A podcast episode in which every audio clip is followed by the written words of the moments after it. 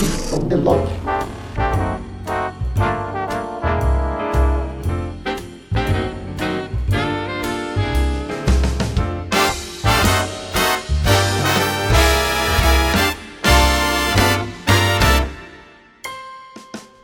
I've got a dream in my heart. Bom dia, está começando mais um programa News Geek on the Block, seu canal de podcast com notícias, informações e sugestões do mundo geek em geral. Eu sou o seu apresentador Eduardo Chagas, comigo está meu amigo. I'm Vision Lopes. E hoje temos uma convidada especial, Dudu? Temos uma convidada, nossa primeira convidada aqui no programa é a Isabela, mas também conhecida como Bela. Pode se apresentar. Oi, gente, tudo bem? Primeiramente, é, agradecer o espaço, né, a oportunidade. Estou aqui muito animada, empolgada, talvez um pouquinho nervosa, mas vamos aí conversar a respeito do que a gente precisa falar. Isso mesmo. A gente já gravou com. Eu, no caso, já gravei com a Bela em outro podcast, o Gods, mas hoje a gente vai falar aqui de uma série que acabou de acabar. Hoje foi o último episódio. Estamos assim com empolgação máximo, que é o WandaVision. WandaVision, maravilhosa WandaVision. Dudu, é... antes da gente começar a falar da série, deixa eu perguntar para você e para Bela, uma Bela primeiro, que ela é nossa convidada. É... Bela, que, que expectativa que você tinha da série antes dela começar? O que, que você ouviu falar? O que que você. Ah, a série vai ser de tal forma, de tal forma.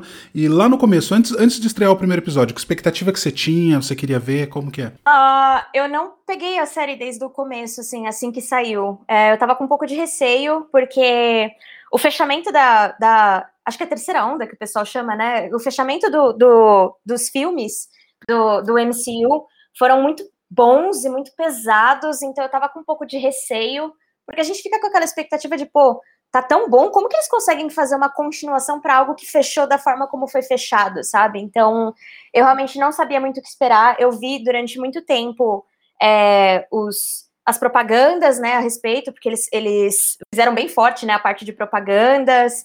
É, os reviews estavam meio divididos, especialmente do pessoal que estava começando a assistir, pegando ali do começo, ou mesmo antes de lançar, a galera já estava meio dividida com relação a vai ser muito bom, não vai vai ter aquela questão de, putz, vai puxar uma coisa de época, será que vai dar muito certo? Não vai? Então, por conta disso, eu acabei ficando um pouco para trás, evitando spoilers, coisas assim. É, justamente tentando entender com a minha cabeça se eu, se eu ia me dar a esse trabalho ou o que, que eu ia fazer, enfim. Então, eu não tinha expectativas ou eu tinha expectativas muito abaixo da, da média, porque eu realmente estava preocupada com relação ao final do, do de Endgame e o como que isso ia se linkar para o próximo para essa próxima fase do MCU. Maravilha. E você, Dudu? Eu tava com, eu tava com expectativa alta, eu tava realmente ansioso, porque quando eu vi que ia fazer, tipo, é, série antigas, de época, o I Love Lucy, desse, desse tempo até um pouquinho mais recente, vai passando, né? Eu falei, nossa, eu quero muito ver, porque eu quero ver o que, que eles vão fazer, e se vai ficar igual. Porque eu assisti essas séries, preto e branco mesmo, em canais da, que eles passam seriados antigos. Eu falei, nossa, eu quero ver, tô muito ansioso, eu gosto muito da, da Wanda, Wanda, né, na verdade, uhum. Wanda, mas é Wanda. O Visão também, e eu sabia que essa série estaria ligada com o Doutor Estranho, o segundo filme. Então eu falei, não, eu tenho que assistir.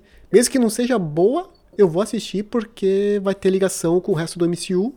Mas eu imaginava que ia ser boa assim. Só não imaginei que fosse. Imaginava que fosse ser tão boa. Maravilha, Dudu. Então, eu, a minha expectativa quando saiu o primeiro trailer que mostrava. Uh quando eu ouvia falar WandaVision, eu falei, nossa, que nome horroroso.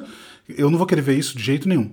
É, a primeira vez que eu só ouvi falar, né? Que, que eles só anunciaram o nome das séries e o que estava por vir. Quando saiu o primeiro trailer, que eles mostraram o lance do, do, dos seriados que começava lá nos anos 50 e nos anos. depois ia passando, né? 70, 80. É, isso já me interessou, porque eu sou. Eu, eu gosto. Como que eu posso dizer? Eu tenho um gosto bem atemporal. Eu consigo parar hoje e assistir Full House e aproveitar como se fosse lançamento, sabe? Ou mesmo séries que não são da minha infância, sabe? Eu consigo assistir uma série dos anos 50 e aproveitar ela pelo que ela é. Eu sei que não é todo mundo que consegue fazer isso, mas eu gosto. Então eu achei, pô, vai ser super legal isso. E a minha expectativa era que não fosse ter uma história uh, no nível que teve, assim, de roteiro, MCU mesmo, com super vilão, esse tipo de coisa. Eu achava que, ia ser, que seriam vários episódios, cada um com um, um tipo de série de uma década diferente, e que teria um mistériozinho lá no último episódio, mas sem fechar muita coisa, sabe? Eu não achava que a série fosse É, começando a dar spoiler já, então eu não achava que a série, no meio da série, ela meio que. Não é que ela interrompe, mas é que fica mais sutil esse negócio do avançar do, do, das décadas, né?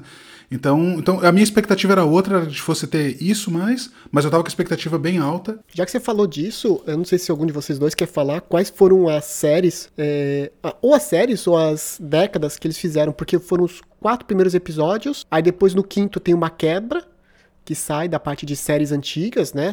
É, a versão séries. E acho que depois no sexto, sétimo episódio, de novo, reaparece um pouco de outras séries, modelo séries de TV. É, eu sei que o primeiro episódio é referente aos anos 50, né? E, e a referência de série é I Love Lucy, certo? É, e eu acho que eles puxam muito isso por ter sido uma das sitcoms mais importantes ali da, da época dos anos 50. É, e até puxando um pouquinho ali dos anos 60, né?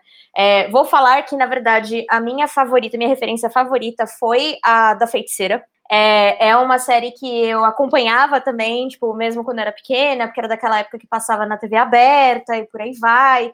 Então, eu achei genial o link, né? Esse, esse esse encaixe que eles fizeram. Uh, achei a transição entre, entre séries muito boa, então você meio que sabe o que esperar, mas você também não sabe o que esperar, e eles conseguem reproduzir o, o ambiente ali, o contexto de cada série perfeitamente. Eu, pelo menos, eu gostei muito, eu achei esse contexto genial, achei que eles exploraram muito bem.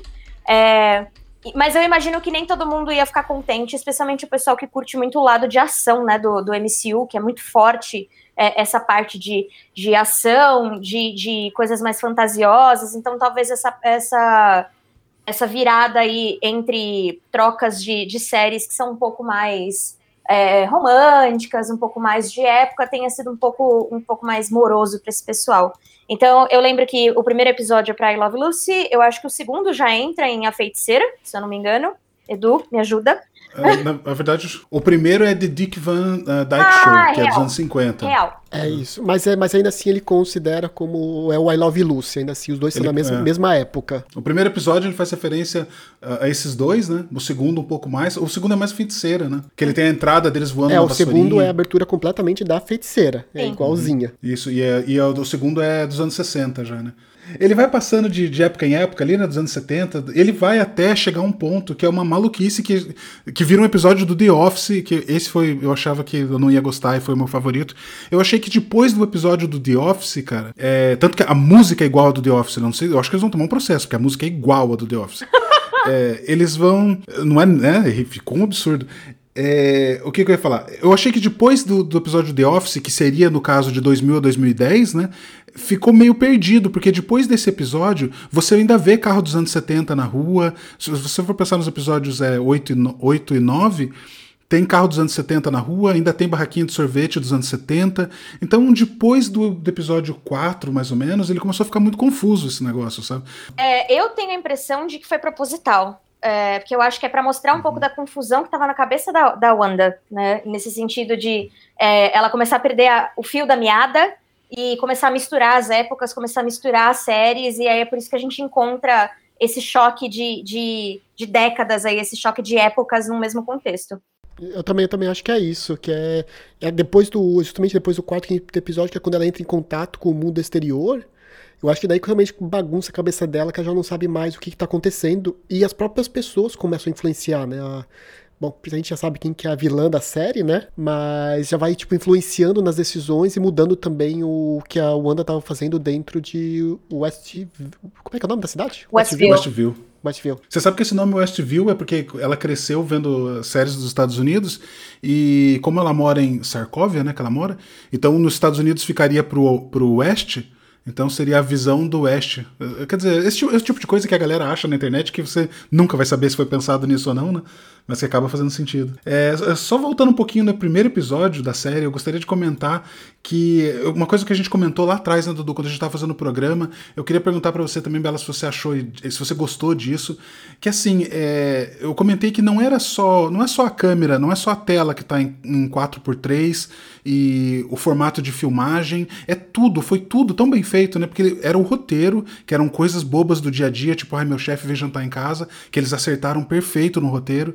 E eles acertaram também na atuação, porque como os atores atuam igual era na época, né? Então, não teve um desvio, assim, de atuação. Ah, o cara tá atuando de uma forma moderna numa série antiga, e isso se manteve, né? Até no episódio do The Office lá, como parece The Office, ela falando com a câmera e, e aquela câmera meio balançandinha, né? Então, isso, foi um, isso eu achei, principalmente esse aspecto, eu achei um primor da série. Eu achei impecável também. Eu achei impecável. Eu achei que foi, foi muito em cima dos detalhes. É, até os, os efeitos especiais, entre aspas, porque eu tava lembrando agora da cena que ela tá na cozinha preparando as coisas, né? Preparando o jantar. E você tem essa impressão de que as coisas que estão voando, elas na verdade estão penduradas por fios, elas têm aquele balançar mais de, de estarem penduradas por fios. E é, dá a entender muito esse, essa, esses efeitos especiais de época, digamos assim. É, foi feito assim mesmo. Os efeitos foram feitos com fio. É, e, e, tudo dessa forma mesmo. E, e, cara, como, né? Porque você sabe que hoje em dia você fazer um prato voar com um fio amarrado é mais trabalhoso que fazer com computação gráfica. Né? Computação gráfica você faz em cinco minutos isso. E eles terem o trabalho de fazer, pô, parabéns, foi maravilhoso mesmo. É, justamente vai sair um especial agora entre a WandaVision e o Falcão e Soldado Invernal, que é um episódio extra que é justamente explicando tudo que eles fizeram por trás dos bastidores, mas já falaram que os episódios mais difíceis de fazer foram os primeiros, justamente porque eles não sabiam como fazer.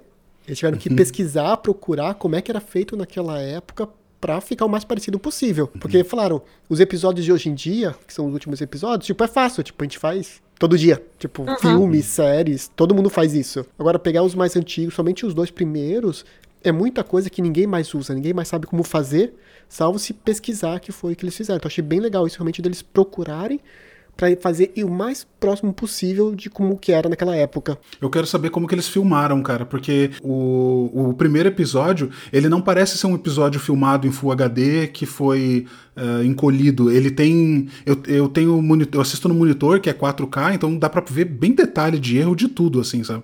E ele não parece ter sido é, reduzido digitalmente, sabe? Porque ele tem um esfumaciado, assim, que é uma falta de resolução que foi feito com upscaling para tornar digital. Então, assim, eu, eu, tenho a impressão que aquilo ali foi filmado com câmera antiga mesmo. Não sei se foi o caso, porque filmar com câmera antiga, depois digitalizar, sincronizar áudio, nossa senhora, se eles fizeram isso, cara, mais um parabéns para eles, porque deve ter sido um baita de um trabalho. Mas parece ser. Se não foi feito assim, o trabalho digital ficou impecável mesmo. Mas eu sei que eles falaram que teve pessoas na plateia para tentar imitar aquela época. Ah, legal. Mesmo legal com demais. a pandemia, né? Foi gravado um pouco durante a pandemia, mas eles, logicamente, com todas as questões uhum. de saúde e tudo mais, eles tentaram se aproximar o máximo possível de ter plateia para fazer aplausos, risadas e essas coisas bobas que tinha. É, e o, o, segundo episódio, ele é mais. Não sei se você reparou, mas todas as referências de série, eles tentam colocar séries onde tem uma bruxa, né? Uma bruxa, uma feiticeira, qualquer coisa assim, né? Que, tem, que é no caso do Bewitched, no caso do uh, I Dream of Jenny e no caso da. Qual que é a outra? É, tem mais uma que eu esqueci agora. O que você comentou ali do, do, de piadas de estilo feiticeira, que os casais não dormiam junto, né, até então. Cara, sabe quando eu tava assistindo essa série e quando eu vi que eles estavam dormindo em camas separadas, me ocorreu que eu, aos meus 40 anos de idade, eu não sabia, cara, que as pessoas não dormiam juntas até os anos 60. Eu não tinha ideia disso, cara. É, na verdade, assim, não sei se a Bela estava sabendo, mas é que é, as pessoas dormiam juntas, tipo, era normal. Só que pra sociedade ver isso na TV era um ultraje, tipo, era um absurdo. Como é que ah. vai mostrar na TV os casais dormindo juntos na mesma cama? Porque se estão uhum. dormindo na mesma cama, quer dizer que tá rolando atividades noturnas. Uhum. E isso não pode ter. Então, todas as novelas dessa época filmavam as pessoas dormindo em camas separadas.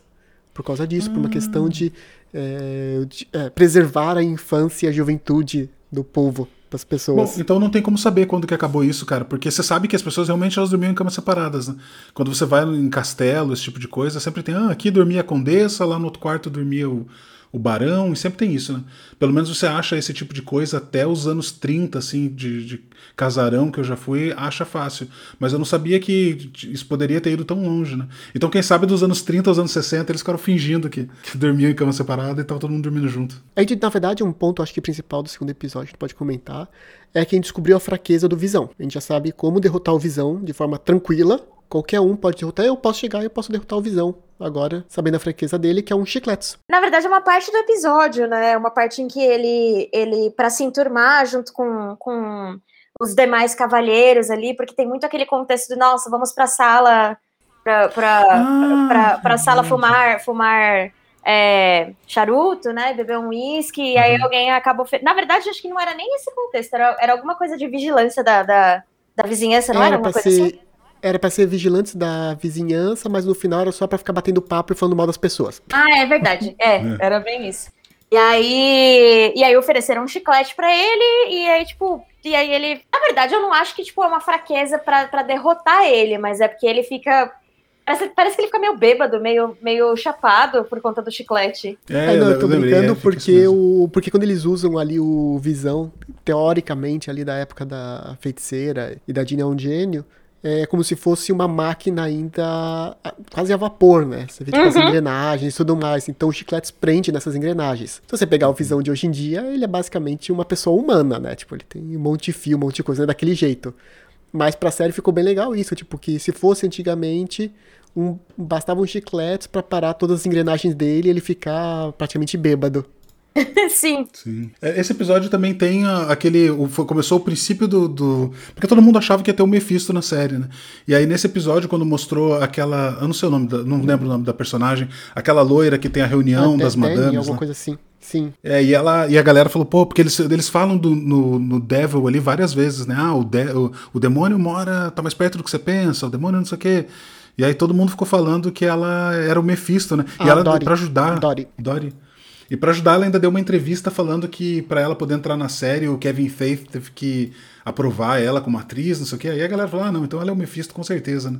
Se teve esse nível de detalhe. E no fim não foi nada, né, cara? Aí no terceiro a gente tem uma série do, dos anos 70, é, que aí já envolve outra questão da época, que é a questão de mostrar crianças, porque até então falava-se de crianças na série. Ah, as crianças vão fazer uma festa para as crianças, mas nunca aparecia criança. E aí finalmente aparecem realmente as crianças da. Crianças não. Dá a entender que existem crianças realmente no, na cidade. E a Wanda fica grávida. Ela justamente passa Já o episódio todo 70, né? grávida, e a gente começa a ver que tem, além de todos os episódios que a gente viu, a gente começa a ver um monte de problema, porque o vizinho não consegue sair, o médico, né, não consegue sair de casa, os vizinhos, eles ficam parados fazendo uma atividade única na- ali do lado da casa dela. É nesse episódio que a gente vê que, que tá tendo alguma coisa muito errada ali, né? Eu já tinha dado dica no episódio 2 de que é, a galera ali meio que sabia, de que a Wanda tava meio que forçando a barra, mas nesse episódio fica bem claro, né? E outra coisa, assim, é, esse episódio, né, cara, é, foi quando a galera começou a se questionar, falou, pô, mas será que ela vai ser vilã? Então, porque é uma personagem tão querida, né? A gente não gosta de ver personagem que a gente gosta é, virando vilão de série, né? E, e nesse episódio começou a dar sinais de que ela ia virar vilã e tudo mais. Até nesse episódio que a, a Mônica entra na série, né? É, a Geraldine, na verdade. Na verdade, ela aparece acho que no segundo episódio, né? Ou é no terceiro? Não lembro agora. É, no segundo mesmo, ela aparece junto com a Wanda e com essa Dory, quando elas estão na reunião da... Enquanto o Visão tá na reunião dos homens, elas estão na reunião das mulheres. Ah, é verdade. Ah, é verdade. E aí elas, elas se conectam ali, né? Fácil, porque começa a falar sobre como elas não têm dom para estar participando ali daquele, daquele ritual com, a- com aquele monte de mulher.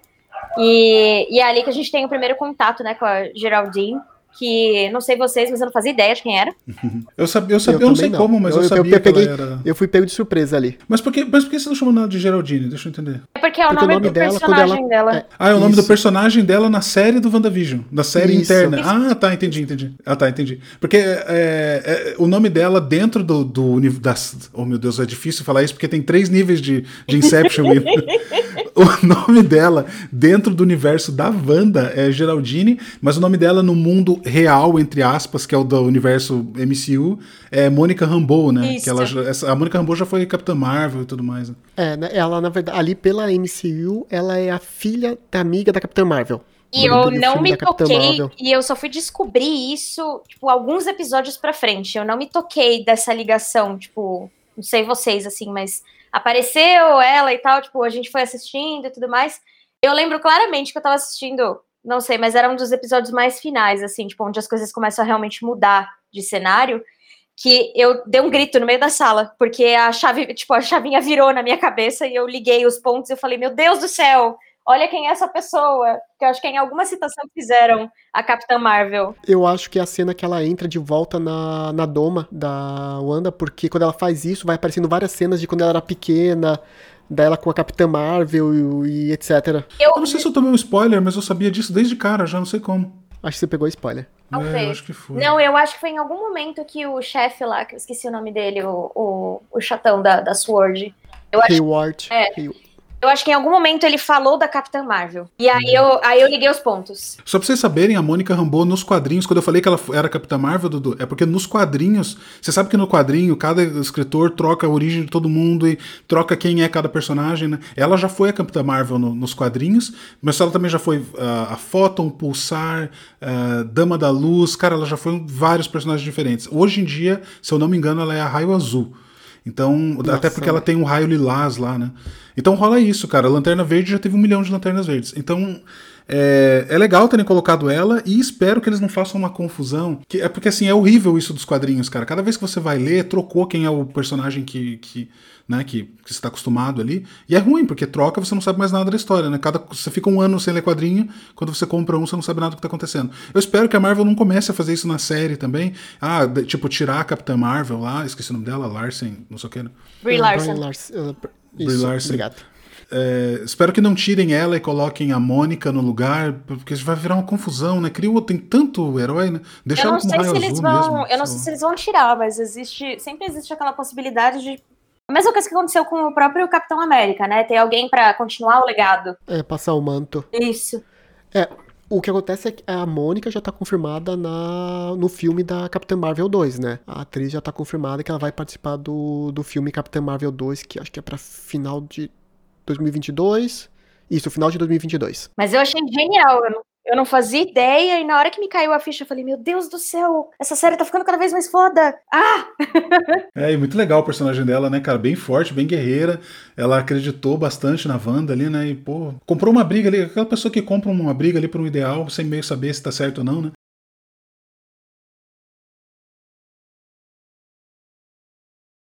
No episódio 3, no final, a Geraldine mostra que ela veio de fora, a Wanda expulsa ela de casa e tem os dois bebezinhos que nascem da Wanda. E aí no episódio 4 mostra tudo que estava acontecendo enquanto a Wanda estava participando dessas séries, os anos 60, 70, vai mostrando tudo que aconteceu lá de fora, que é quando a gente descobre que a Geraldine, na verdade, se chama Mônica Rambeau, que ela trabalha para Sword, que a mãe dela, que é amiga da Capitã Marvel, foi a chefe da Sword, e também mostra a volta de dois personagens que eu adoro, eu gosto muito deles, que é o Jimmy Woo e a Darcy. Uhum. É, eu lembro, mais, eu né? lembro que quando saiu esse episódio, eu, fo- foi esse episódio, Edu, que você falou que quem, quem salvou a, a- o episódio foi uma dupla? Sim, É, eu acho que deve É ter o- sido mesmo, porque esse episódio eu lembro que foi bem fraco. Eu- eu- Porque a gente. tá- O problema desse episódio 4, cara, é que a gente tava na vibe das séries ali, né? E com três episódios de séries, e aí esse episódio já no começo ele troca pra, pra Sword lá, né? E pra quem não lembra, o Jimmy Woo é o cara que prende o Homem-Formiga nos filmes Homem-Formiga. Eu gosto muito desses filmes. Eu sei que todo mundo fala que é mal, que é fraco, que é ruim, mas eu gosto muito, acho muito Porra, divertido. E a Darcy é a amiga da ex-namorada do Thor, porque eu não lembro o nome dela. Peraí. Então ela aparece no Thor 1 e no Thor 2. A Darcy é a amiga da Jane. Isso. Isso. É a menina espirituosa lá. Porra, que Que foi irmã do, do Thor e que vai ser a próxima Thor agora no MCU. Ela vai pegar o manto do Thor. A Jane? Sim. Eles vão trazer Natalie Portman de volta? Porque eu tinha até visto. Vão, é, Eu tinha visto boatos de que, tipo, ela nem chegou a participar do, do- muito do- dos filmes dos Avengers em si, porque ela já não tava mais interessada em estar, tipo, envolvida nisso. Não, ela se recusou a, passar, a participar dos Avengers. Aí ela fez O último uma Thor ponta também ela no não quis, último. né? É. Ela fez uma ponta no último, no Endgame. E, mas confirmaram que sim, ela vai voltar pra ser a, a versão Thor feminina. Que já existiu nos quadrinhos, né? Nossa, que tem foda, mais gente. que é o Thor. É isso, bota a mulher Mas pra ela- fazer tudo. Bota a mulher pra fazer tudo, não tem erro. Eu acho que vai ser legal. Eu, li, eu cheguei a ler quadrinho com a Thor Mulher, cara, e era bem legal, cara. Então, e a Darcy é amiga dela. Então, achei, nossa, achei muito legal os dois ali. São uma- meio que um alívio salvaram, cômico né, pra série, mas é muito bom. É muito bom, já comentaram que talvez tenha série só dos dois, né? Meio arquivo X, pô, cara, com certeza eu vou assistir. Por mim, pode pôr série da Marvel aí. Se eles continuarem acertando, pode ir fazendo, né? A gente reclama que a DC erra em tudo que faz, não tem condições de assistir DC. Cara, a Marvel acerta, sei lá, 90% do que eles fazem, cara. Então eu tô confiante aí, pode continuar nesse ritmo aí que tá maravilhoso. Mas, mas esse episódio aí, o quarto, realmente eu lembro que eu falei pro Dudu, falei, porra, Dudu, esse episódio que tá chato, no meio do episódio. Porque eh, lembra que eu comentei que eu queria ver serinha, né? Eu queria ver série dos anos 50, anos 70, eu queria ver isso. Eu queria ver o chefe engasgando com comida, o vizinho vizinho que comprou o carro novo, umas coisas assim, sabe? Bem imbecil. E daí esse episódio, quando mostra Sword, Sword, sei lá, vamos falar do jeito que der. Quando mostra nesse episódio, aliás, nesse episódio mostra uma sentinela, né? Pra quem jogou X-Men aí, conhece X-Men, leu X-Men. Você conhece, Ah, as sentinelas? Sim, sim. Assim, conheço pouco, né? Mas eu, eu já ouvi falar muito por conta do universo, né? Que foi criado de, da parte de X-Men. Eles são citados, eles aparecem em alguns. Em, em algum dos filmes, se eu não me engano, eu tenho um pouco de contexto. É, Era muito legal, principalmente no desenho dos anos 90 lá. Era isso que eu ia falar. Eu ia falar isso agora. Eu ia super falar o maior- a maior referência que eu tenho, na verdade, é do X-Men Evolution. É. Era muito bom, as sentinelas eram muito boas, cara. Elas eram assustadoras, né? Porque elas eram resistentes aos poderes e tudo mais. E ali na- nesse episódio, no quarto episódio, mostra o pé de uma sentinela ali, né? Pô, muito legal, cara. É, mas enfim, é isso. Eu achei esse episódio lento também. real- realmente a Darcy salvou o episódio. E- mas eu fiquei com esse gostinho de, ah, cara, eu quero continuar vendo série. Eu não quero saber de, de o exército que tá fora das Sword. Eu não quero saber disso. Mas daí, assim, o que aconteceu foi que nos próximos episódios a, a Sword acabou. é, agradando, né? Acabou ficando interessante a história e aí eu não me importei mais. Não sei se vocês sentiram isso também com o episódio 4. Eu senti o Eu que não tive problema nenhum. Eu não tive problema nenhum com o episódio 4. Achei até bem legal, porque, embora eu goste da, da ideia de série, eu sabia que ia ter alguma coisa ligada com a parte de fora do, do mundo. Tipo, aqui lá no. Ou era um multiverso, ou era uma coisa da imaginação da, da Wanda. Da Wanda, ou então era alguma outra coisa. Então eu sabia que tinha alguma coisa por fora. Então eu já esperava que fosse aparecer. Tanto que ele aparece só um episódio, né? Que é o episódio 4. E depois pro episódio 5, 6 e 7 já voltam a ser séries. Embora mostrem o que tá acontecendo lá de fora, Diminuiu né? bastante as Word. É, eles, eles focam realmente no que tá acontecendo, voltam pra séries. E a Sword fica de segundo plano. Então eu achei que ficou bem legal, tipo, ali no meio da série colocar isso pra já mostrar pra todo mundo o que tá acontecendo. Responder várias perguntas estavam ali, é, interrogações na cabeça do- das, das pessoas. Mas eu não tive problema não, achei bem, bem legal. E, que nem eu falei, eu, só de aparecer os dois ali, na hora que apareceu o mil, eu fiquei olhando pra ele, eu conheço esse cara. Depois que eu, ah meu Deus, eu tava em formiga. E a Darcy eu reconheci na hora. Essa daí, na hora que ela apareceu, eu já sabia quem que era. Cara, eu vou falar que assim, a transição foi muito boa. É, a começar pelo helicópterozinho colorido, que era a única coisa que tinha colorida no, no, no cenário, todo preto e branco. Você começa a perceber que existem é, interferências externas, então as coisas vão mudar. E eu acho que isso criou é, foi, foi elevando ali a expectativa do, pô, e aí, quando que essa chave vai virar e, e vai aparecer coisas nível MCU que a gente conhece, que é aquela ação pesada e tal, ou pelo menos aquelas coisas super tecnológicas. Então, é, mesmo para mim que estava adorando esse contexto de, de época, de décadas, eu também estava naquela expectativa do meu Deus, é agora que essa chave vira, ela acorda, ela a gente descobre o que aconteceu, você fica naquela expectativa. Aí vem, vem o helicóptero, aí tem um episódio onde tudo passa a ser colorido, tem a- as, as ligações com as cores, e aí você começa a criar várias teorias em cima disso. E aí finalmente vem o episódio onde a gente começa a entender o que está acontecendo do lado de fora.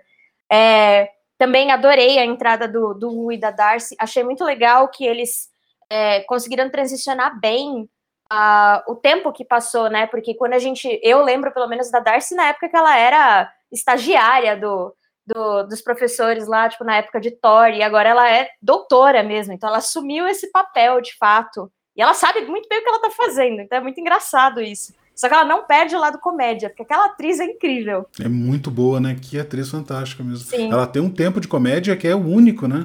Sim. É, ela Então- fazia, de passagem, ela fazia uma série de comédia, agora eu esqueci qual que é o nome. É, Two Broke Girls, alguma coisa é. assim. Two Broke, Two Broke Girls, que eu só lembro dos cupcakes. nunca assisti, cara. assim. É, também só lembro disso.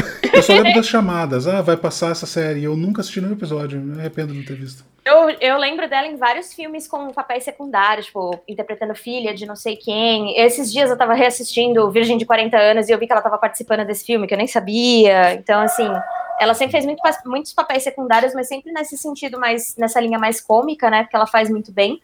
É, E ela reviveu isso, ela trouxe isso de volta ali no, no papel dela, tipo, muito bem feito. Então, é, não senti falta, eu achei que a dosagem foi correta, na verdade. Eu achei que eles. A transição ela foi sutil, né? Que nem a gente já comentou antes. Foi, foi bem sutil.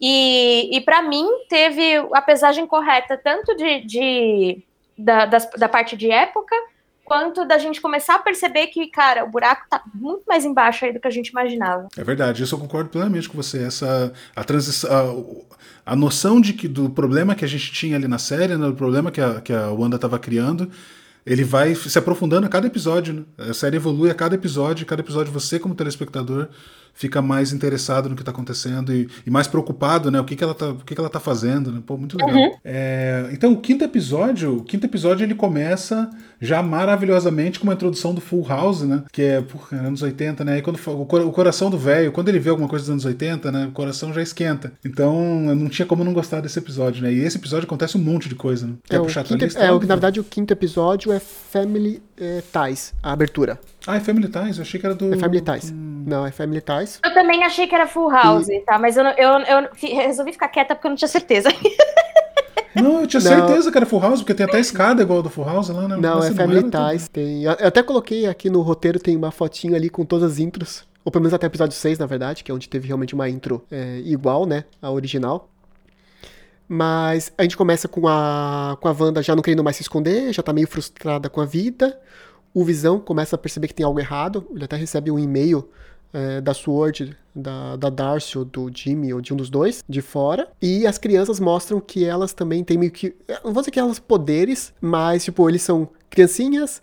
Aí eles acham um cachorro e só podem ter cachorro se eles ficarem mais velhos. Aí do nada, puf, 10 anos. Eles tinham 5 e foram para 10 anos. E nesse episódio, a, a gente começa a ver que o, o Hayward. A gente já sabia, né? Mas a gente vê que ele não presta. Que ele começa a querer realmente atacar a Wanda lá de fora. E tem uma, um pequeno easter egg que é o Spark, que é um cachorrinho que ele chega a aparecer nos quadrinhos algumas vezes, mas era um cachorrinho verde. Hum. E que ele morre no final. Essa eu não sabia. É, ele foi, ele foi realmente. O, pelo que eu vi, é, o Visão, ele também teve meio que uma família alternativa num mundo aleatório, uma coisa assim. Que ele tentava ter, ele tentou ter uma família, então ele teve, chegou a ter é, uma menina e um menino, uma esposa e esse cachorrinho. Só que o cachorrinho também chegou mor morreu também nos quadrinhos, mas não foi uma coisa que nem na série que morreu em um episódio.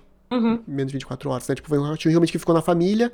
Só que conforme as coisas foram dando errado, aquele universo foi sumindo. Hum, não, eu não li essa sequência de quadrinhos, só li a, o por cima aí o cachorro acaba morrendo também. Esse episódio também é o que ele. É o que ele. O Visão tá no escritório lá e o colega de trabalho. O Visão acorda aquele colega de trabalho dele, né, na hora do e-mail lá. E aí é quando Sim, ele, ele, descobre que o desespero da galera, né? né cara? E o final a gente tem uma, uma revelação que depois se vira uma maior mentira que a MCU já fez com a gente, que aparecem o que aparece o Pietro, o irmão da Wanda, mas a Agora versão dele dos X-Men. Aí aparece a versão dos X-Men.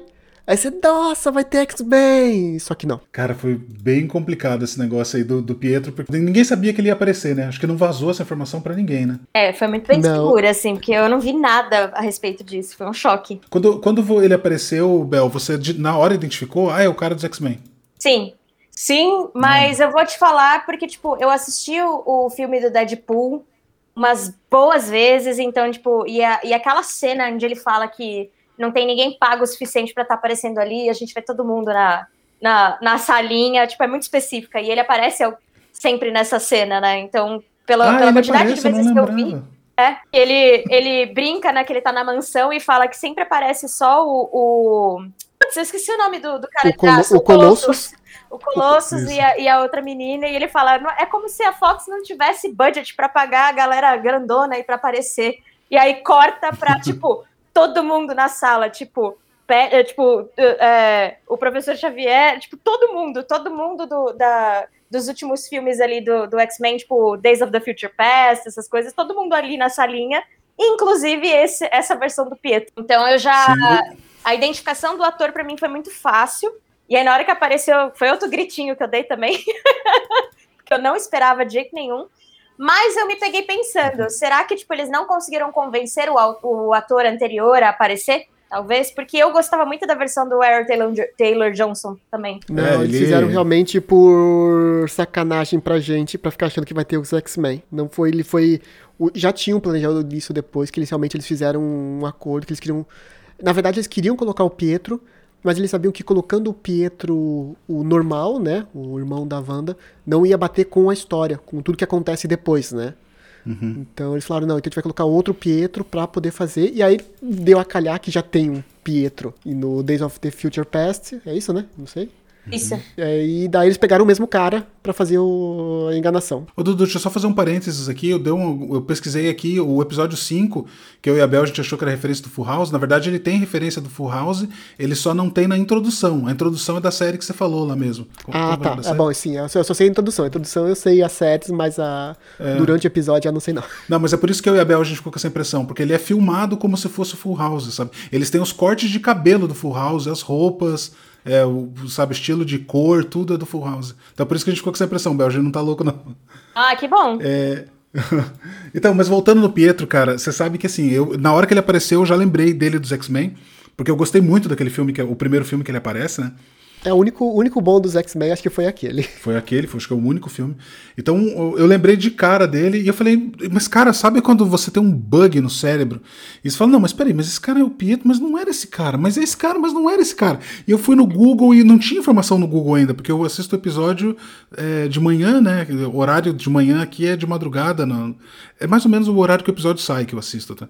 E aí, cara, eu não conseguia entender e não tinha referência no Google. Aí eu lembrei que tinham que da história que tinham dois é, que tinham dois Mercúrios, um porque que, que- da Marvel que eles não podiam mencionar que era mutante e tinha o Mercúrio da, do, da- dos X-Men. Eu lembrei disso, eu procurei a foto dos dois e aí foi, foi uma maior loucura, né? Eu tive que descobrir tudo sozinho ali. Aí foi uma loucura, eu falei, cara, eles fizeram, colocaram o Pietro e, o- e o maravilhoso disso é a piadinha da, como é o nome dela? Da, esqueci o nome Da dela. Agnes. Não, não, não da Agnes, da, da menina que a gente tá falando do Thor. Ah, Darcy. Ah, A, Darcy. sim, ela a piadinha da. Darcy, cara, foi de ouro, né? Meu Deus, eles. É, como é que fala em português? É recast? Ela, deu, ela fez recast do, do Pietro. Fizeram um request do, do Pietro, cara. Cara, que maravilhoso. Porque quando você olha, você pensa, ué, trocaram um ator? E aí ela fala, meu Deus, trocaram um ator. Então, putz, foi, foi ouro. Aquilo ali foi ouro. Sim. E é uma das sacadas, é uma das boas sacadas que a atriz, não só a atriz, mas a personagem da Darcy tem, que é, é fazer esses comentários ácidos, digamos assim, né? Fora de, de contexto, mas que na verdade tem um puta contexto. E foi muito específico, porque, tipo, é, você não- nunca tá esperando que uma pessoa que, de certa forma, tá inserida, né, dentro do, do universo ali, pega e fala que eles, que eles, é, eu não sei traduzir reca- recasting, é, É, Eles é, colocaram outro ator, né? No lugar. é, então, é. Porque eles, que eles pegaram outro ator pra fazer, tipo, assim, você nunca ia esperar que, que ia ter essa piada, tipo, super condizente ali, né? Nossa, foi, foi fantástico. Foi puro ouro mesmo. É, do- entre esse episódio, que foi o 5, né? Ah, deixa eu ver. Esse foi o 5, isso. Foi o Foi o 5. 5. Entre o episódio 5 e o episódio 6, agora eu já vou começar a adiantar um pouco, tá? Senão a gente não vai conseguir avançar no assunto. Não saiu, não saiu nenhuma notícia de que a galera tava falando assim: ah, meu Deus, colocaram o Pietro é, dos X-Men. Será que ele é realmente o Pietro dos X-Men? Porque, como ele não tinha falado nada ainda, né?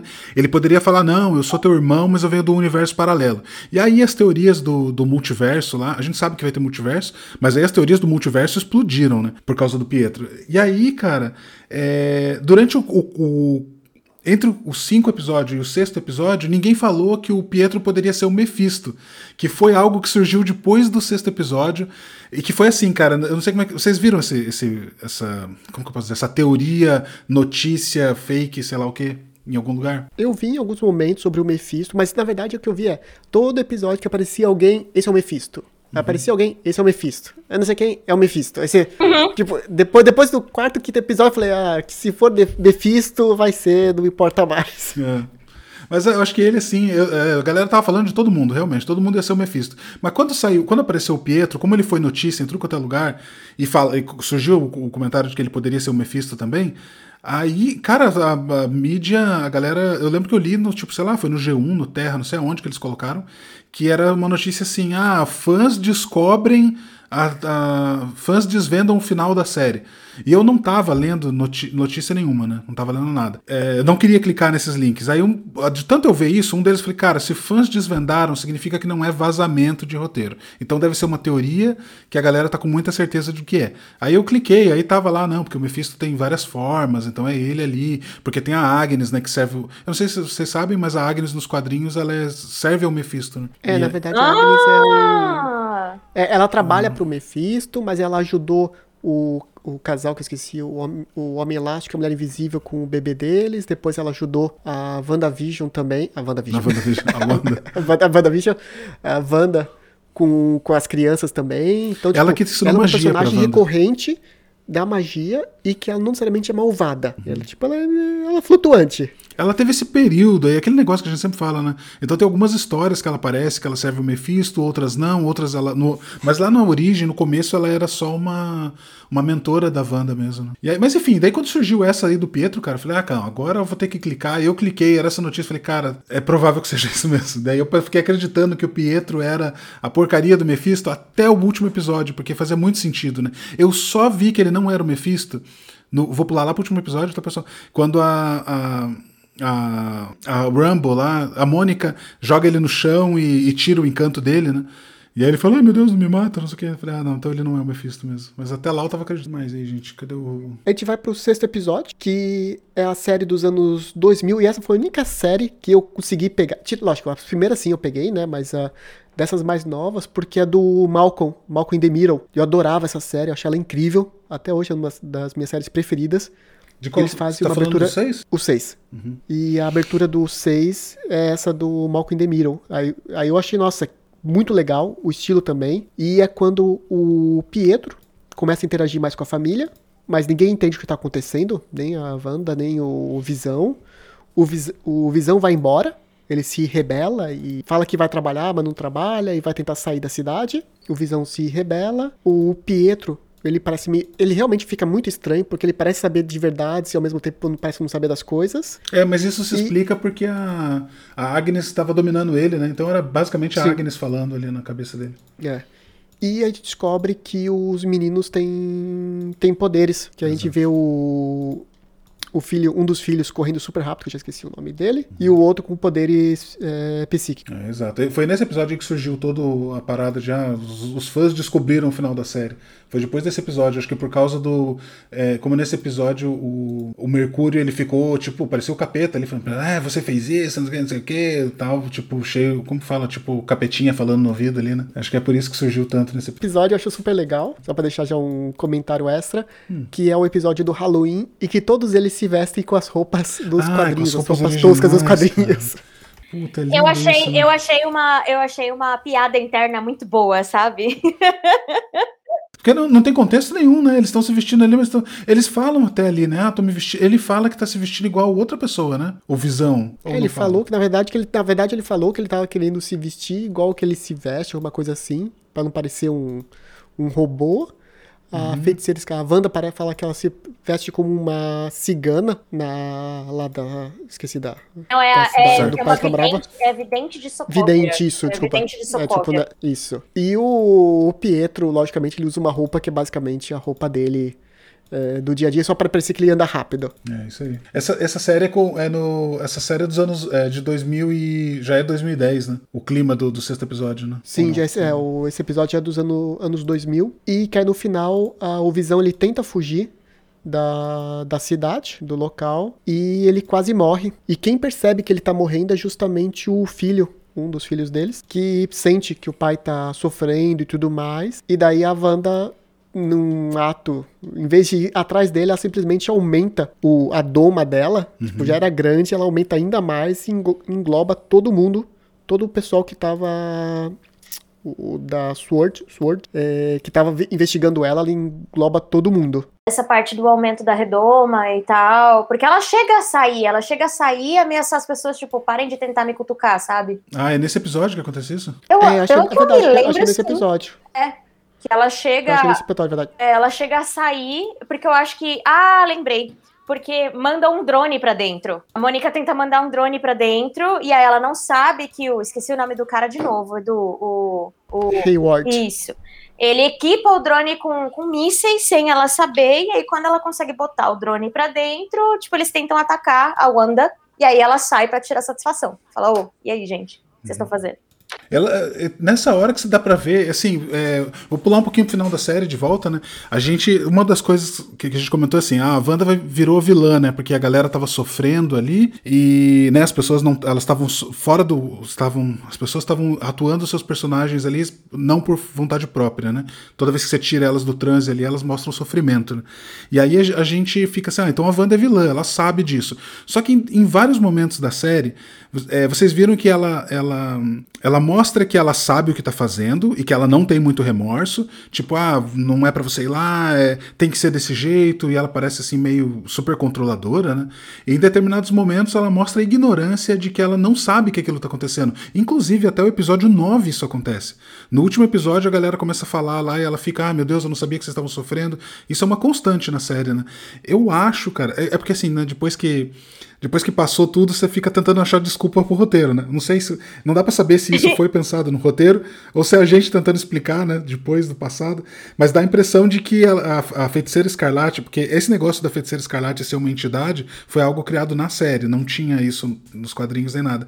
Então, é, o negócio da Feiticeira Escarlate ser uma, uma má mesmo, né? Tá dentro da Wanda e ela ser má, é, parece que ela tá com uma dupla personalidade. É isso que eu quero dizer, resumidamente. Né? Vocês pensaram nisso durante ao longo da série ou não? Cara, eu achei que, que eles é, brincaram, né? Eles trabalharam muito bem essa questão dela a gente achar que ela é vilã ou não, sabe aquela coisa? A própria Mônica mesmo, ela trabalha muito isso de falar, gente, ela não tá certa, né? Mas, mas pô, vamos tentar entender o lado dela. Ela, ela tem muita simpatia com relação, tipo, à perda, né, que a, que a Wanda teve, que levou ela a fazer muito aquilo.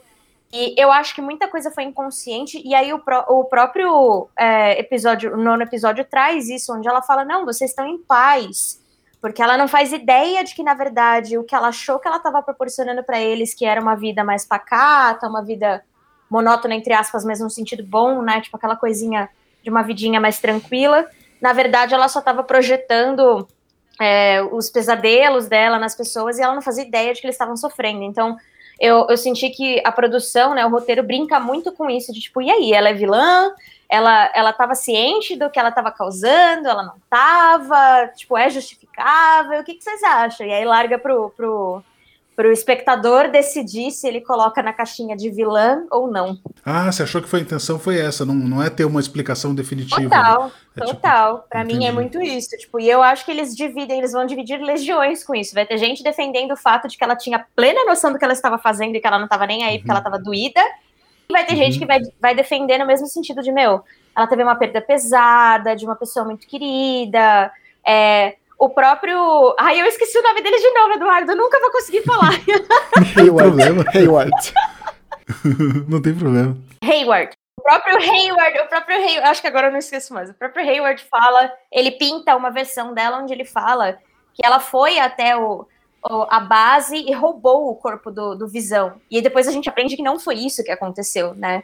Mas. É, que não foi. É, então, assim, ele mesmo pinta essa versão onde ele coloca ela como vilã e leva a gente a acreditar nisso, de que ela tinha plena noção do que ela estava fazendo, porque ela roubou o corpo do Visão, trouxe ele de volta à vida e prendeu uma cidade inteira para fazer o que ela bem entendia. E, e depois a gente é, descobre que, na verdade, assim, é, eu, assim, me doeu muito esse momento onde eu, eu passei a ver que, que ela só chegou no lugar que o, o Visão tinha comprado um terreno para eles morarem e foi de dor que aconteceu tudo aquilo, né? Foi, foi um, um uma explosão de, de dor e, e, de, de amor, né? Que, que trouxe tudo aquilo e criou toda aquele, aquela situação. Então, eu acho que divide muito essa questão de empatia, de tipo, até que ponto a gente chama uma pessoa de vilã, porque na verdade ela só sofreu uma, uma perda irreparável e, e isso acabou causando outras coisas, sabe? Oh, mas agora você deu, uma, você deu duas perspectivas aí bem legais. A primeira é que eu sempre quero inventar desculpa para tudo. Eu não sei se é por causa, por causa da minha profissão, eu sempre quero achar um motivo para tudo. Então eu tava já explicando, para na minha cabeça tava explicado que a. Ah, sabe por que outro motivo por qual defende o meu argumento? Eu não, eu não, tenho certeza se o meu argumento tá certo, mas eu vou defender ele até o final, tá? É que no final mostra separado a Scarlet, é, a feiticeira Escarlate e a Wanda. A Wanda tá lá tomando chazinho lá no. Você viu o pós-crédito do último episódio? Que tem sim, dois? Sim. Mas ah, tá eu tenho uma explicação para isso. Então fala só primeiro que eu vou jogar a minha, e aí a gente deixa os ouvintes decidirem. Essa, essa daí, essa daí eu, eu, essa daí eu sei a explicação. A da, dessa cena pós-crédito eu sei a explicação. Então, então você fala a sua, eu falo a minha, e aí o Edu explica depois qual que é. eu, na, na minha interpretação, ela estava tendo momentos que a feiticeira Escarlate tomava conta dela, e, durante a série toda, que era o momento que ela falava, isso vai ficar assim mesmo e não vai mudar, e momentos que a, a Wanda ali assumia. Só que na minha cabeça era, isso acontecia de forma, da mesma forma que uma pessoa que tem dupla personalidade acontece. Não é que a pessoa não sabe o que a outra tá fazendo.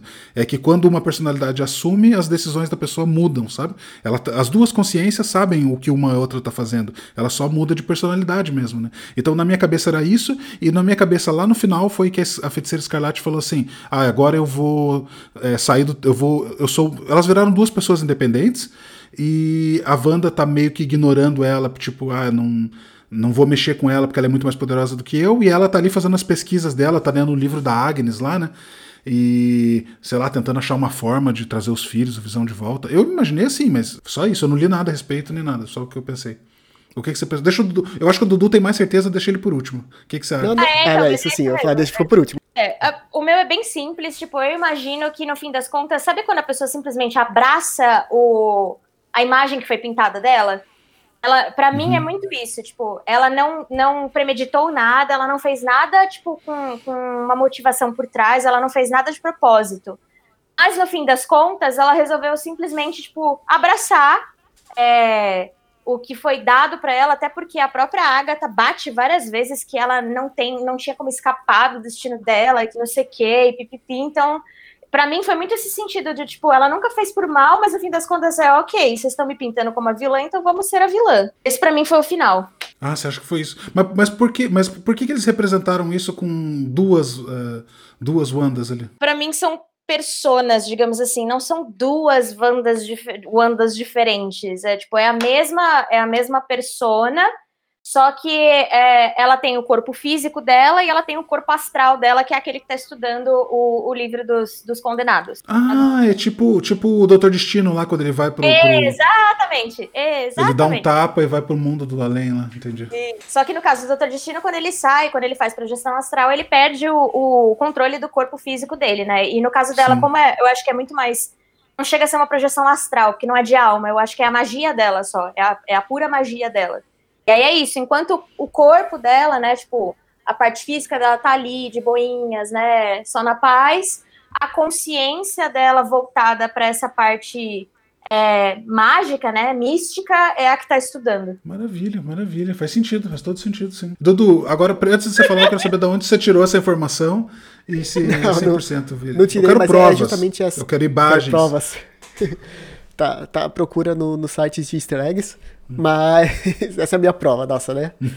Não, mas é, just- é o que a Bel falou e, na verdade, o que é mencionado ó, no final do último episódio, a gente tá jogando bem pra frente, né? Tem que explicar por que, que a gente tá falando da Agnes e do livro, mas a, a Feiticeira Escarlate, ela é considerada mais forte que o... Agora fugiu o nome que eles chamam, que é o Supremo. É basicamente É o o- Doutor Estranho. É o Sorcerer, é, o- é o É Sorcery feiticeiro- Supreme. É o feiticeiro supremo.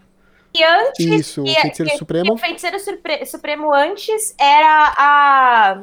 Ai, como é que é o nome dela? Da Tilda Winston. É, o nome da personagem. É a. Eu não sei, a carequinha, eu chamo É. ela porque eu nunca sei o nome dela. Mas é o personagem da Tilda no, no filme do Doutor Estranho. Ela é a Sorcerer Supreme, É. né? Então ela é a Maga Suprema. E eventualmente esse título acaba passando pro, pro, pro Doutor Estranho. Isso, e aí a Agnes comenta que a feiticeira escarlate ela é mais forte que o feiticeiro supremo. E o que tá acontecendo ali é justamente o que falou de projeção astral, só que em outro nível, porque quando o Doutor Estranho faz a projeção astral, ele realmente ele tem que sair do corpo.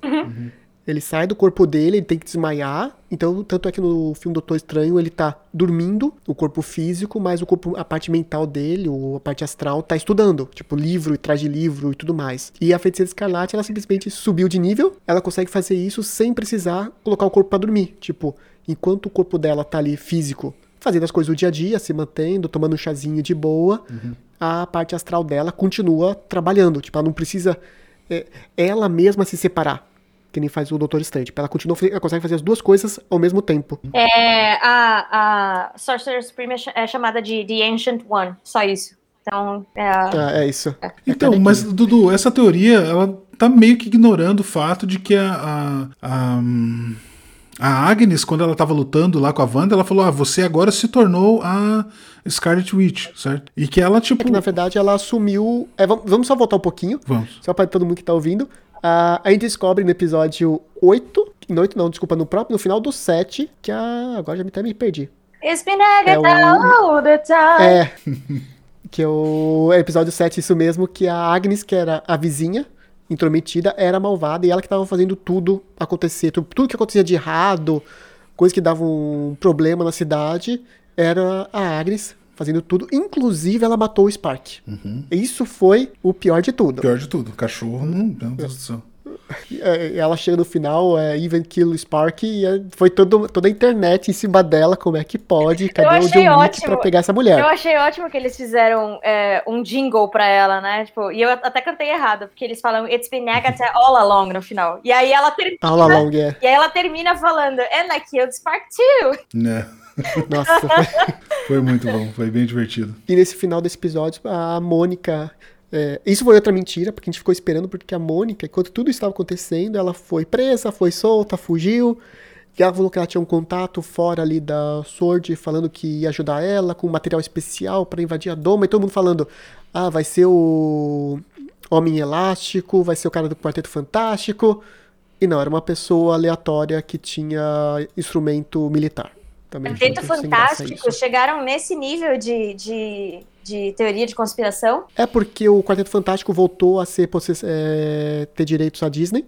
Mentira! Dona. meu Deus! Gente, meu sonho é começar a ver, tipo, esses, esses universos se entrelaçando de fato, sabe? É, agora, agora a Disney tem todo o MCU, que a gente já conhecia, mais o Deadpool, mais o, os X-Men e mais é. o Quarteto Fantástico. Nossa! Só falta o Homem-Aranha, o universo do Homem-Aranha.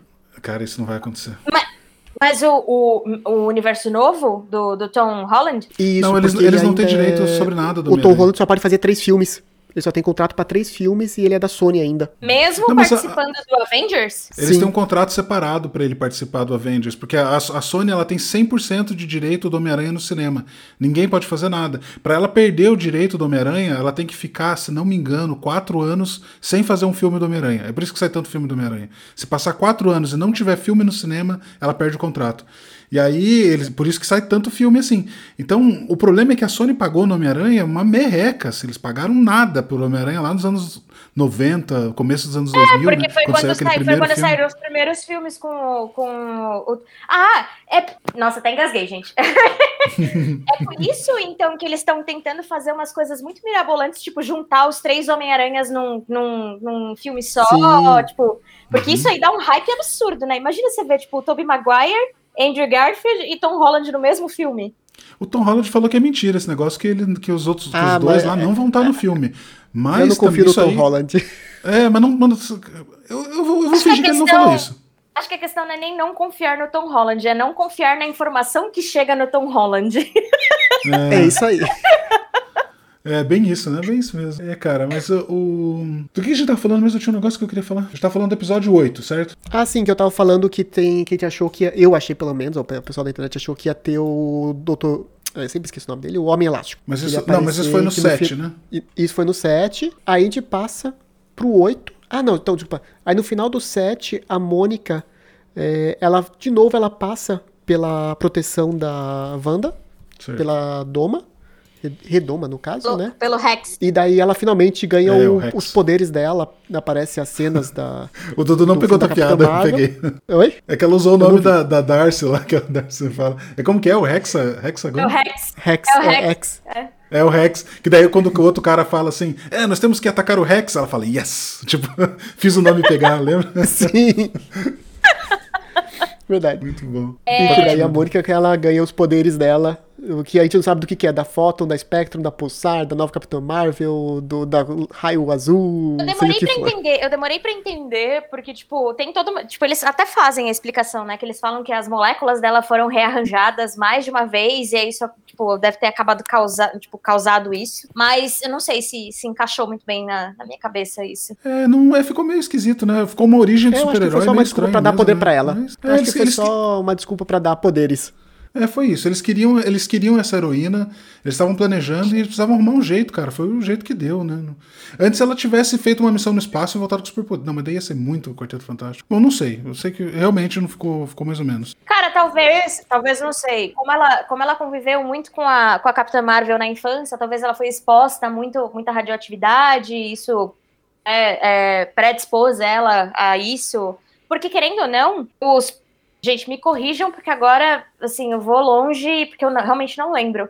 Como que a Capitã Marvel conseguiu os poderes dela? Tem alguma coisa a ver com as joias do infinito? Não, o dela foi. ela absorveu, o... ela absorveu um, um Ela sim, ali, ela né? juntou. é, ela foi a Joias do Infinito. Era de passagem, acho que era até a azul, que eu esqueci qual que é. Mas sim, esse, a, a chefe de equipe dela, que era uma, a mulher Sim. que fazia parte de, de aviões e tudo mais, que era de fora do, do planeta, ela era uma extraterrestre, ela tava fazendo testes com a pedra do, do infinito, seja lá qual que for a pedra. É, então, E quando fizeram o teste, eles são atacados e a Capitã Marvel explode parte dessa, dessa pedra que dava combustível. e ela e ela absorve ganha os todos os poderes. poderes É, dela. então, então Isso. isso. Isso, realmente. Então, isso explica a minha teoria, que desde pequena a Mônica sempre foi exposta à radioatividade de das pedras do infinito, no caso de uma em específica.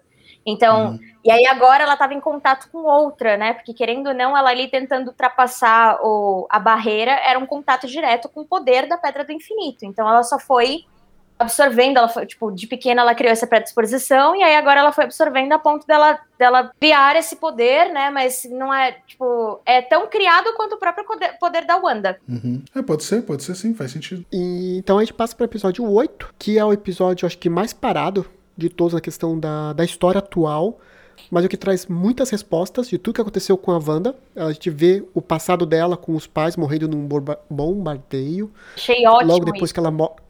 que a gente vê da onde que vem todas essas histórias, essa ideia dela de séries antigas. Eu achei muito bom, porque eu, eu lembro claramente da, do diálogo que ela teve é, no, na Era de Ultron, onde ela fala que eles passaram dois dias embaixo da cama com a bomba é, sem estourar ali na frente, sem saber se eles iam morrer ou não, e que a bomba Escrito tinha o Stark, nome né? Stark Industries e tal. Então, tipo, eu lembro claramente desse diálogo e ver isso ser transformado no, no- numa cena de fato, assim, foi genial. Essa cena foi muito chocante, pelo menos eu achei assim, nossa, mostrando ela, tipo, tá todo mundo feliz, vai assistir a série do nada, puf, explode, e você só vê os dois presos embaixo do, dos escombros. Falei, nossa, tipo, é, é muito real no sentido que é uma coisa que acontece. Tipo, Era isso que eu ia falar. Eu não, consegui, eu não consegui deixar de, de assimilar com Hiroshima Nagasaki ou até tipo com a época da, da Alemanha mesmo, sabe? É, eu pensei em. Segunda Guerra bastante. Não, até, até eu digo hoje em dia, no sentido assim, até os anos 90, que ainda tinha as guerras ali da Iugoslávia, o- eu até esqueci o nome dos países, que já não é mais Iugoslávia agora, né? Mas era direto, tipo, essa questão de bombardeios, explosões, então, tipo, faz muito sentido com a vida real. Eu falei, nossa, tipo, é algo que pode acontecer em qualquer lugar. Hoje em dia mesmo, se você for pensar na, no Oriente Médio, é desse jeito. Tipo, o cara pode estar comendo, jantando com a família, tudo tranquilo, tentando ignorar a guerra que tá acontecendo ao redor e simplesmente explodir uma bomba na casa deles. Dudu, eu tenho um meu vizinho aqui, o nome dele é Hugo Slav, e ele veio da Iugoslávia. Olha que loucura. E ele conta, cara, que quando. Juro pra você, verdade, não tô inventando. E ele conta quando ele, quando ele era criança, ele saía com os amigos na rua, cara, e eles brincavam de jogar granada um no outro. Pegava granada no chão, nem sabia se a granada estava ativa ou não. E, e jogava granada, cara, um no outro, assim, de brincadeira, fingindo de guerra, sabe? Resto de bomba que eles achavam no chão. Então, é, foi, assim, é, voltando ao negócio da série, eu achei é, até que destoou um pouco, né? Porque ele é a série ela tem um tom tão leve, tão bobinho assim. E a- essa cena ela destoa bastante. Essa cena destoa bastante e a cena do Visão, cara, eu não consegui entender. Ela é que é nesse episódio também, tá? Que ela vai lá ver o corpo do Visão, o corpo tá todo despedaçado, né? O malandro lá, que eu não sei o nome também, vou fazer igual a Bel. Como que é o nome do cara lá? É, Cara da Shield. Hayward. Hayward. Hayward. Aí, agora o Bel sabe. ó. o Hayward tá lá falando, não, ele é propriedade nossa, ele não é teu, desmontando. Cara, eu não. Eu não consegui entender a Wanda não arrebentar com tudo ali, cara. Não, não fez sentido. sabe? Ela vai lá. Então, mais ou menos, né? Porque ela vai lá no corpo e fala: Você não está aqui, né? Eu não sei se é isso que ela fala. Eu Ah, não, eu essa não te cena- sinto. é, não, Isso. eu não- Sim, é porque simplesmente o corpo foi. A, a mente do Visão já não tá mais lá. Ela não consegue mais entrar. Então é basicamente um corpo morto. E ela respeitou o pedido dele de que não era pra fazer nada com o corpo dele. Ah, eu não lembro disso. Eu não lembro disso. Porque ele, quando é. Quando eles estão fazendo ainda Guerra Civil, eles fazem justamente esse acordo de que o Visão, quando ele morresse, é, o, nenhuma é, nacionalidade, nada teria direito sobre o corpo dele. Tipo, não, ele não poderia ser reanimado para ser usado como uma arma de guerra. Então, mas era isso que os caras estavam fazendo ali? É, então, mas eles mentiram, né? Aí eles colocaram a culpa na Wanda. Ah, eles falaram que, que- eles falaram que eles estavam desmontando ele, né? Que não iam usar, né? Isso, ela falou que eles falaram pra ela que estavam desmontando, e quando o Wu e a Darcy questionam, a própria Mônica, eles falam que não, foi a Wanda que pegou o corpo do, Sim, sim. do Visão e reanimou ele, também Sim, quebrando a regra. Por isso que ela é uma, uma ilegal e ela tá fazendo coisas erradas. É. Mas é, essa- eu achei que essa parte ali, cara, quando ela vai lá e vê o corpo dele todo desmontado, eu acho que assim, cara, por mais que você, ah, você não tá aqui, né? Tipo, a pessoa já morreu, tudo. Mas é o corpo dele, né, cara? Cês- meu, né? Você entende assim que é o corpo dele? Eu acho que ela deixou muito barato ali. Ela falou, cara, você não vai desmontar ele, coisa nenhuma, dá aqui que eu vou. Vou fazer o que eu achar melhor com o corpo dele, né? Vou levar pra. Sei lá, cara. Eu achei muito esquisito. Mas acho que ela tava muito, realmente, ainda tava muito abalada. E já que falamos de, de falar abalada, acho que tem isso, a Bela pode até falar melhor que a gente, não sei. Que é quando o Visão vai tentar consolar ela porque o Pietro morreu contra o Ultron. Que ele comenta que o. Eu só peguei a frase em inglês, não procurei em português, que é But what is grief if not love persevering? Persevering. É, eu recentemente perdi uma pessoa próxima e, e por conta disso eu tipo eu até parei de fazer um pouco das coisas que eu tava fazendo e inclusive por isso posterguei até um pouco de assistir o episódio que tinha saído na semana ali, né? E e eu deixei pra assistir num momento em que eu tivesse um pouco melhor. E, e assim, é, é muito específico. É muito específico. E basicamente o que foi falado ali naquele momento, que é um momento de, de luto muito, muito profundo ali que ela tá vivendo por conta da perda do irmão, é, é um momento em que você se questiona esse tipo de coisa. Então foi uma cena que, que falou muito forte comigo em N sentidos. Eu imagino que para pessoas também que, que saibam o que é isso, também tenha. É, conversado dessa forma, onde você percebe que de fato é, o fato de você tá, de você perder alguém, né? É, o que, que é o luto se não um amor perseverante, né? É, a love persevering. Então, é, porque parando para pensar na, na, na, era de Ultron, a gente vê que ela perde e aquela cena onde ela está dentro da igreja, para mim é uma das melhores que eu já vi até hoje em quesito cenas da, da Wanda, assim, tipo da, da feiticeira Escarlate no MCU como um todo. Não sei se vocês concordam ou não. Mas aquela cena onde ela acaba com praticamente todos os Ultrons por conta, tipo, do, do, do chilique, entre aspas, que ela dá, porque ela sente o que acontece, é genial. Sim. É, muito E- bom. Uhum. Só que dali pra frente, você não tem mais nenhum cenário onde você é, entende o que aconteceu com a, com a Wanda depois disso, né? Porque não é mostrado. Então, eu achei um, um toque muito sutil, porém muito necessário do- da produção, do roteiro, que seja em é, recapturar isso, né? Então, mostrar ela lá no, no, no compound dos, dos Avengers, depois, logo depois que aconteceu tudo. E se eu não me engano, ali acho que é o primeiro contato, talvez, amoroso que, que a Wanda e o Vision têm, porque eu não consigo lembrar de nenhum anterior a isso, né? Tipo, Eu acho que sim. Eu acho que é o primeiro contato, na verdade, que eles têm, não somente amoroso, mas, tipo assim, uma, uma questão de, de relacionamento ali, tipo, um, ela tentando entender a perda e o Visão do jeito dele, meio robótico, tentando consolá-la, tipo, tentando mostrar pra ela que não, não é o fim de tudo. É, é, então. Então, assim, é, é aquele primeiro contato, né, de, de, de empatia que eles têm, enfim. Então, assim, é super legal de ver isso. E, e mostra, basicamente, como que ela estava se sentindo. Você começa a ter uma noção de que, assim, a, a, a Wanda, a Wanda, ela sempre perdeu pessoas próximas da família dela. Ela perdeu os pais, ela perde o irmão, e aí ela perde o amor da vida dela. Então, assim, Imagina o que isso não faz com a pessoa, sabe? Tipo, você começa a questionar a sua própria sanidade a partir de um certo momento. Então, é, eu concordo que talvez é, ela, pela personalidade dela, talvez ela devesse ter sido um pouco incisiva quando ela foi ver e viu que o corpo estava desmantelado e ela, tipo, deveria ter falado, não, vocês não vão fazer nada porque não era isso que ele queria, não sei o quê. Mas imagina você sendo uma pessoa que perdeu todas as pessoas que você ama na vida, você perdeu em algum momento. Você chega e vê, tipo, a pessoa morta, assim, né? Tipo, a pessoa que você mais amou na vida ali daquele jeito. E, a- e o último resquício que você tinha de esperança morreu no momento em que ela tentou sentir ali, viu que a, a consciência dele não existia mais ali. Então, assim, acho que a última coisa que você vai pensar é em pegar e falar, nossa, não, vou juntar aqui as partes do corpo e, tipo, fazer alguma coisa ou não que eles estão fazendo errado. Tipo, ela só quis ir para algum lugar, sabe? Você só quer meio que deixar de existir por um momento, assim, você só quer se isolar.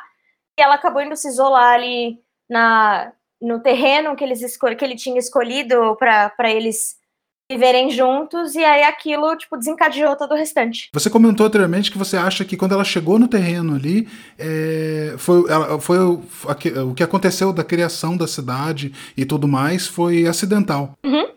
É isso? Você acha que foi acidental?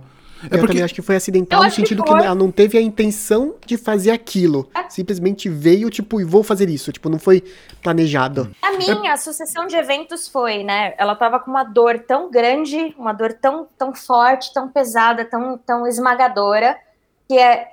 Ela meio que recriou aquele cenário onde ela estava quando ela perdeu o Pietro, porque ela fez a mesma pose. Eu não sei se vocês perceberam, que ela cai no chão e ela grita, e aí, tipo, tudo começa a acontecer. Só uhum. que na, na, no, na cena com, da, da era de Ultron, ela mata todos os Ultrons em volta ali. No cenário de, é, da, da série, ela ela começa a criar esse novo esse novo universo, né? Porque os poderes dela estão muito mais amplificados, ela se desenvolveu muito mais, nem ela tem controle do que está acontecendo. Então, a dor é tão grande que ela se deixa ser consumida pela dor, e aí isso acaba gerando não só o universo onde ela vive ali, como acaba, tipo, usando o sentimento dela para criar um novo visão. E criar, aí começa, é, meio que recomeça a história, né? Que aí a gente começa a pegar o primeiro episódio, que é quando eles acabaram de casar, entram na casa nova, e ela se deixa uhum. levar por esse novo. Por essa nova realidade. Ela se deixa levar e acreditar que aquilo é real. Tanto que você vê que por um tempo ela super acredita no que tá acontecendo, aquilo ali é real, é super real para ela. E ela, e ela se nega a acreditar que não existe uma realidade ali. E aí a, o, as coisas começam a falhar quando ela começa a, a tiltar, digamos assim, ela começa a ir e voltar entre estar adormecida naquela realidade que ela criou, onde as coisas são perfeitas, e a realidade, o mundo real, onde ela tá sozinha. Isso. Deixa eu perguntar uma coisa. Vocês entenderam aquela parte que ela vai no, que ela chega no carro, porque ela vai lá ver o corpo do Visão, e aí o corpo tá lá destroçado, e ela volta pro carro, quando ela chega no carro tá ali a escritura da casa, né? É isso que acontece, Sim. né? Então, Sim, você sabe que essa parte ela acabou comigo, é, porque eu, eu não consegui entender mais nada da série depois dessa parte, porque na minha cabeça alguém tinha ido ali e tinha colocado aquela escritura da casa. É, tipo, eu não tava ali antes dela chegar, entendeu? Porque eles não mostram. Não, não, já tá. Pelo que eu entendi, já, tá, já, já tava ali. Tipo, ela simplesmente deixou no carro. Cara, ainda bem que você entendeu isso. E eu acho que ela, eu acho, eu acho que ela realmente ela foi lá, tipo, lá pro ver o visão, tipo, a gente acho que naquela Uma última expectativa de é, vai que ele tá vivo. É. Vai, é. né? Tipo. Mas eles poderiam ter colocado uma cena de um segundo dela estacionando o carro, olhando no banco, antes de entrar na, na agência lá, sabe? Antes de entrar na, na Sword lá. Ela podia estacionar tipo, o carro ida, olhando no banco. Não, na volta. Não, tipo, poderia ter feito nos dois. Volta. É, ah. talvez na ida, não na volta, ou talvez nos dois, mas eu achei que faltou, porque daí o que aconteceu? Quando ela volta pro carro e vê aquilo, eu fiquei pensando assim, meu Deus, quem colocou isso aí? E eu já tava criando uma outra trama na minha cabeça, sabe? Ah, alguém tá pirando com a cabeça dela, alguém tá forçando. Porque eu achei que alguém tava tentando fazer ela ir lá pro terreno, daquele terreno lá, e que quando ela chegou lá, ela viu que a casa estava destruída e, e o fato dela ter pirado o cabeção naquela hora ali poderia ter sido uma interferência de, de algum outro ser, alguma outra coisa que levou ela até lá, entendeu? Então o fato de não ter mostrado a carta antes dela entrar zoou com a minha cabeça um pouco, sabe? Eu acho que você viajou um pouquinho, porque se você se pegar o, o Endgame, não, o anterior, o Endgame. É o é, Infinity War. Infinity War, eles justamente estavam morando juntos. Uhum. Eles estavam estavam viajando, na verdade, pelo mundo, tanto é que eles estavam na Europa. Eles estavam no oeste europeu tipo, lá, né? É. Então acho que eles estavam viajando é, pelo mundo é, e real, o Visão que... Peraí, peraí. Se eu me lembro bem, no Infinity War, eles estavam separados por conta do Guerra Civil, né? Então cada um tava com um lado, digamos assim. Tipo, então acho que o, o, o Visão, o, o Vision tava com o, o Capitão América e, e a Wanda tava com o Tony Stark. Eu acho que era isso. É, uhum. porque ela tava no, ela tava no compound do, do, dos Avengers, né? Aquele, aquele lugarzinho novo que eles tinham se mudado recentemente e tal. E o Vision não, tava. O, a Wanda fica. A Wanda fica do lado do Capitão América. E o Visão? Jura? E o Visão fica do lado do Homem de Ferro. Ah, tá, então tava invertido. Ué, porque eu lembro, porque eu lembro que ela tava presa, tipo, ela tava tipo presa no compound uma hora e, e o próprio o próprio Hawkeye vai buscar ela, tipo, vai vai meio que salvar ela ali do lugar. Só que eles estavam se encontrando às escondidas, né? Então eles sumiam um, um do eh, cada um de um canto e eles se estavam se encontrando ali pela Europa, mas sozinhos, escondidos. Mas eu não acho que eles estavam de fato morando sozinhos. Eles estavam tipo passando tempo juntos, mas as escondidas dos dois ali, do, do, do Iron Man e do Capitão América, porque eles queriam estar juntos, mas eles estavam em lados diferentes da guerra, digamos assim. Então, mas então não tem origem esse papel aí. Cara, eu tô, Não, desculpa, eu tô meu- incomodadíssimo No- com papel. história, não. É, mas o- eu acho que só realmente porque eu acho que eles, plane- pelo menos, eles planejavam morar juntos. É. É, O- antes, antes de aparecer o Thanos e acabar com tudo, né? É, então, o meu best guess, né, tipo, a minha melhor teoria é o Vision, né, tipo, eles já conversavam sobre isso, de, de morar sozinhos e tal, tanto que você vê, tipo, nas próprias conversas do Infinity War, eles falando, meu, e se a gente não se separasse, se a gente fosse para algum lugar, se a gente sumisse, então eu acho que dentro desse contexto, o Visão escolheu uma casa, escolheu um terreno, no caso, né, escolheu um terreno, uma cidadezinha pacata, nos Estados Unidos, ali perdidinha, falando, meu, é aqui que a gente vai começar a nossa vida, escondido de todo mundo, porque a gente não pode ser conhecido, né?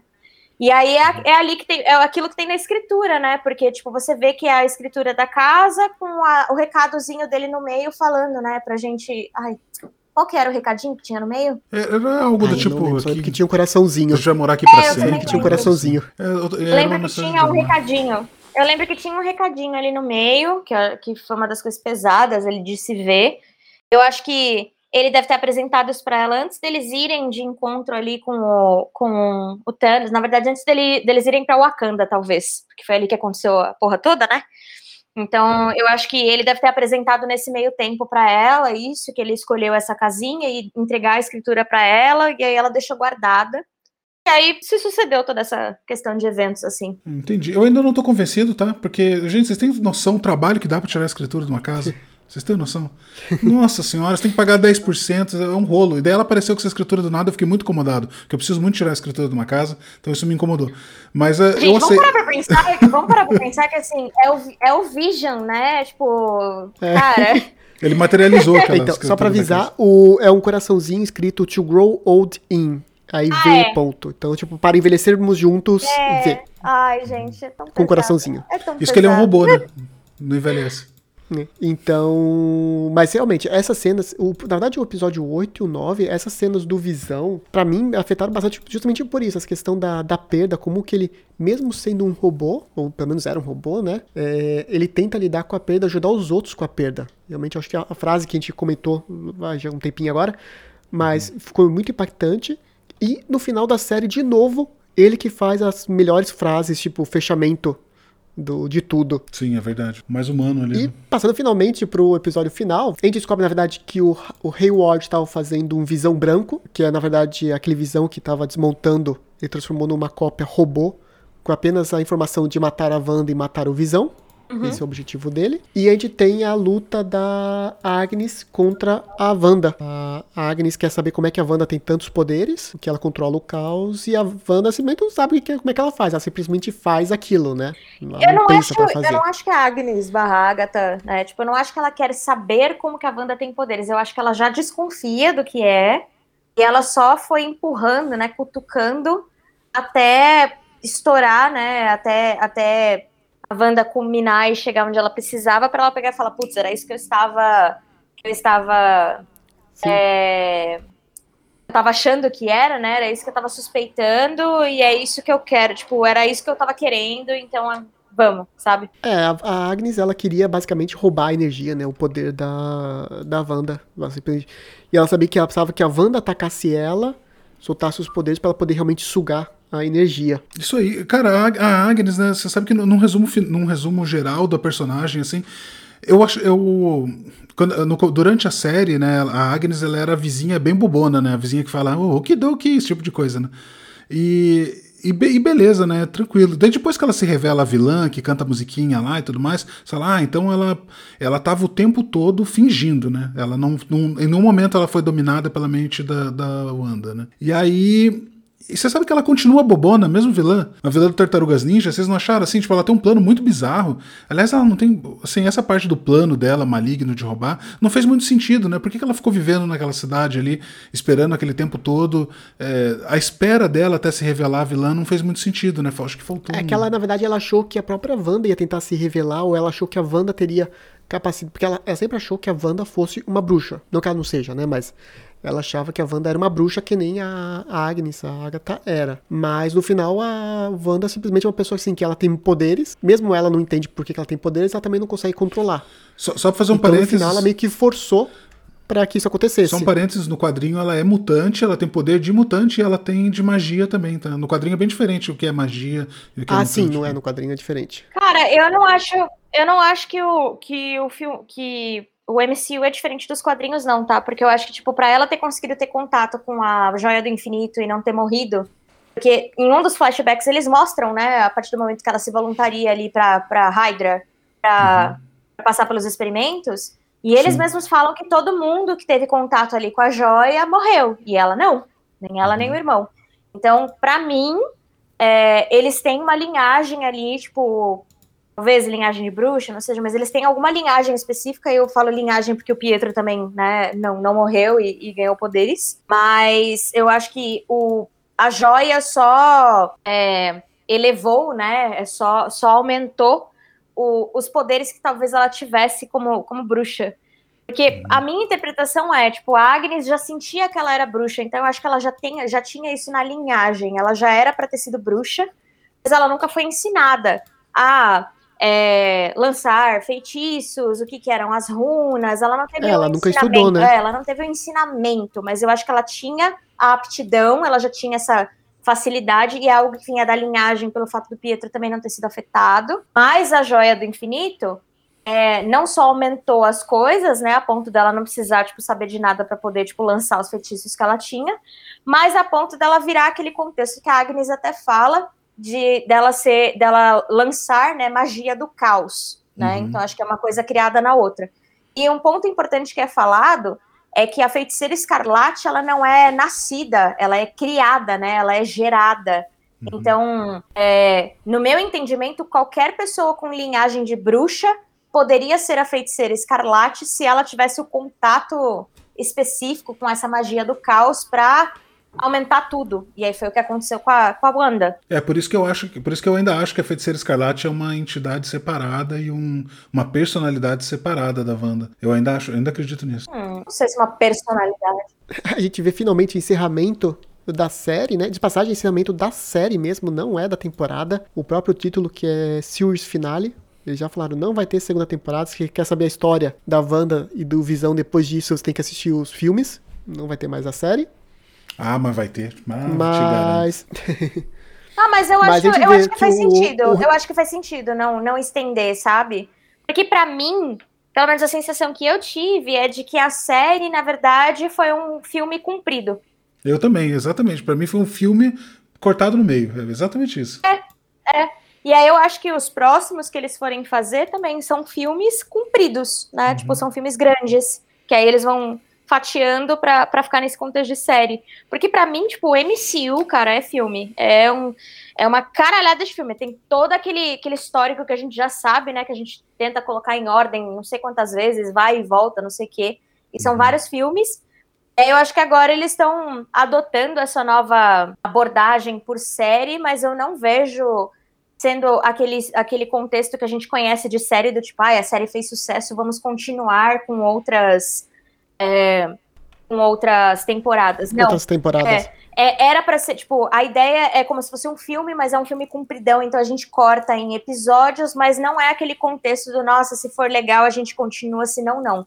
Já existe um começo, meio e fim, e a gente já vai pular pro próximo. É, a Marvel ela é muito organizada Sim, nos, nos lançamentos dela, até porque, o- como os roteiros todos se encaixam, eles não vão conseguir, ah, vamos agora começar a filmar a segunda temporada, não consegue, né? Porque não tem história, porque a história continua em outras coisas. É, Mas eu acho já que... é premeditado. Sim, já, já, é, é super premeditado. premeditado, gente. É premeditado 10 anos antes, né? Então, mas, Uhum. mas eu acho, né, ainda acho que essa série ela fez muito sucesso e eu acho que eles vai, que vai ter, sim ter uma segunda temporada, não agora, pode esperar 5 anos, 6 anos, 7 anos, quando der pra encaixar de volta, talvez eles reorganizem alguma coisa pra encaixar uma segunda temporada daqui É, 4 é, mas anos. eu acho que não temporada WandaVision, porque a ideia dos atores, a maioria deles já é sair do, do papel. Uhum. Que nem já aconteceu com o Robert Downey Jr., o do, eu esqueci o nome do cara que faz o, o é, Capitão América. Eles já estão querendo sair dos papéis que eles ficam muito presos neles. Então eu tô achando que, como o WandaVision, acabou.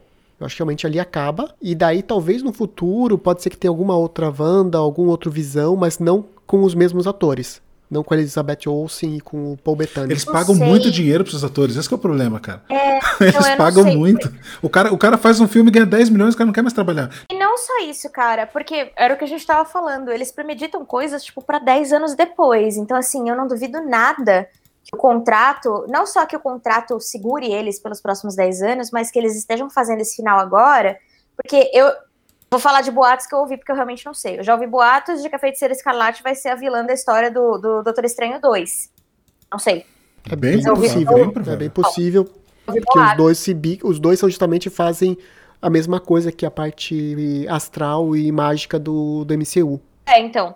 Aí, assim, pra ela aparecer no filme, com certeza vai ter que ter alguma coisa do, do Vision ali também, sabe? Tipo, alguma coisa que, que traga esse, esse espaço de volta. Então, acho que ele ainda vai aparecer por mais um tempo, sabe? E a gente não sabe, pelo menos eu não sei, como que tá o, é, o cronograma, entre aspas, né, da- do, MCU, tipo, pra próximos filmes. Único- os únicos que eu tenho contexto, tipo, é esse do, do Doutor Estranho 2.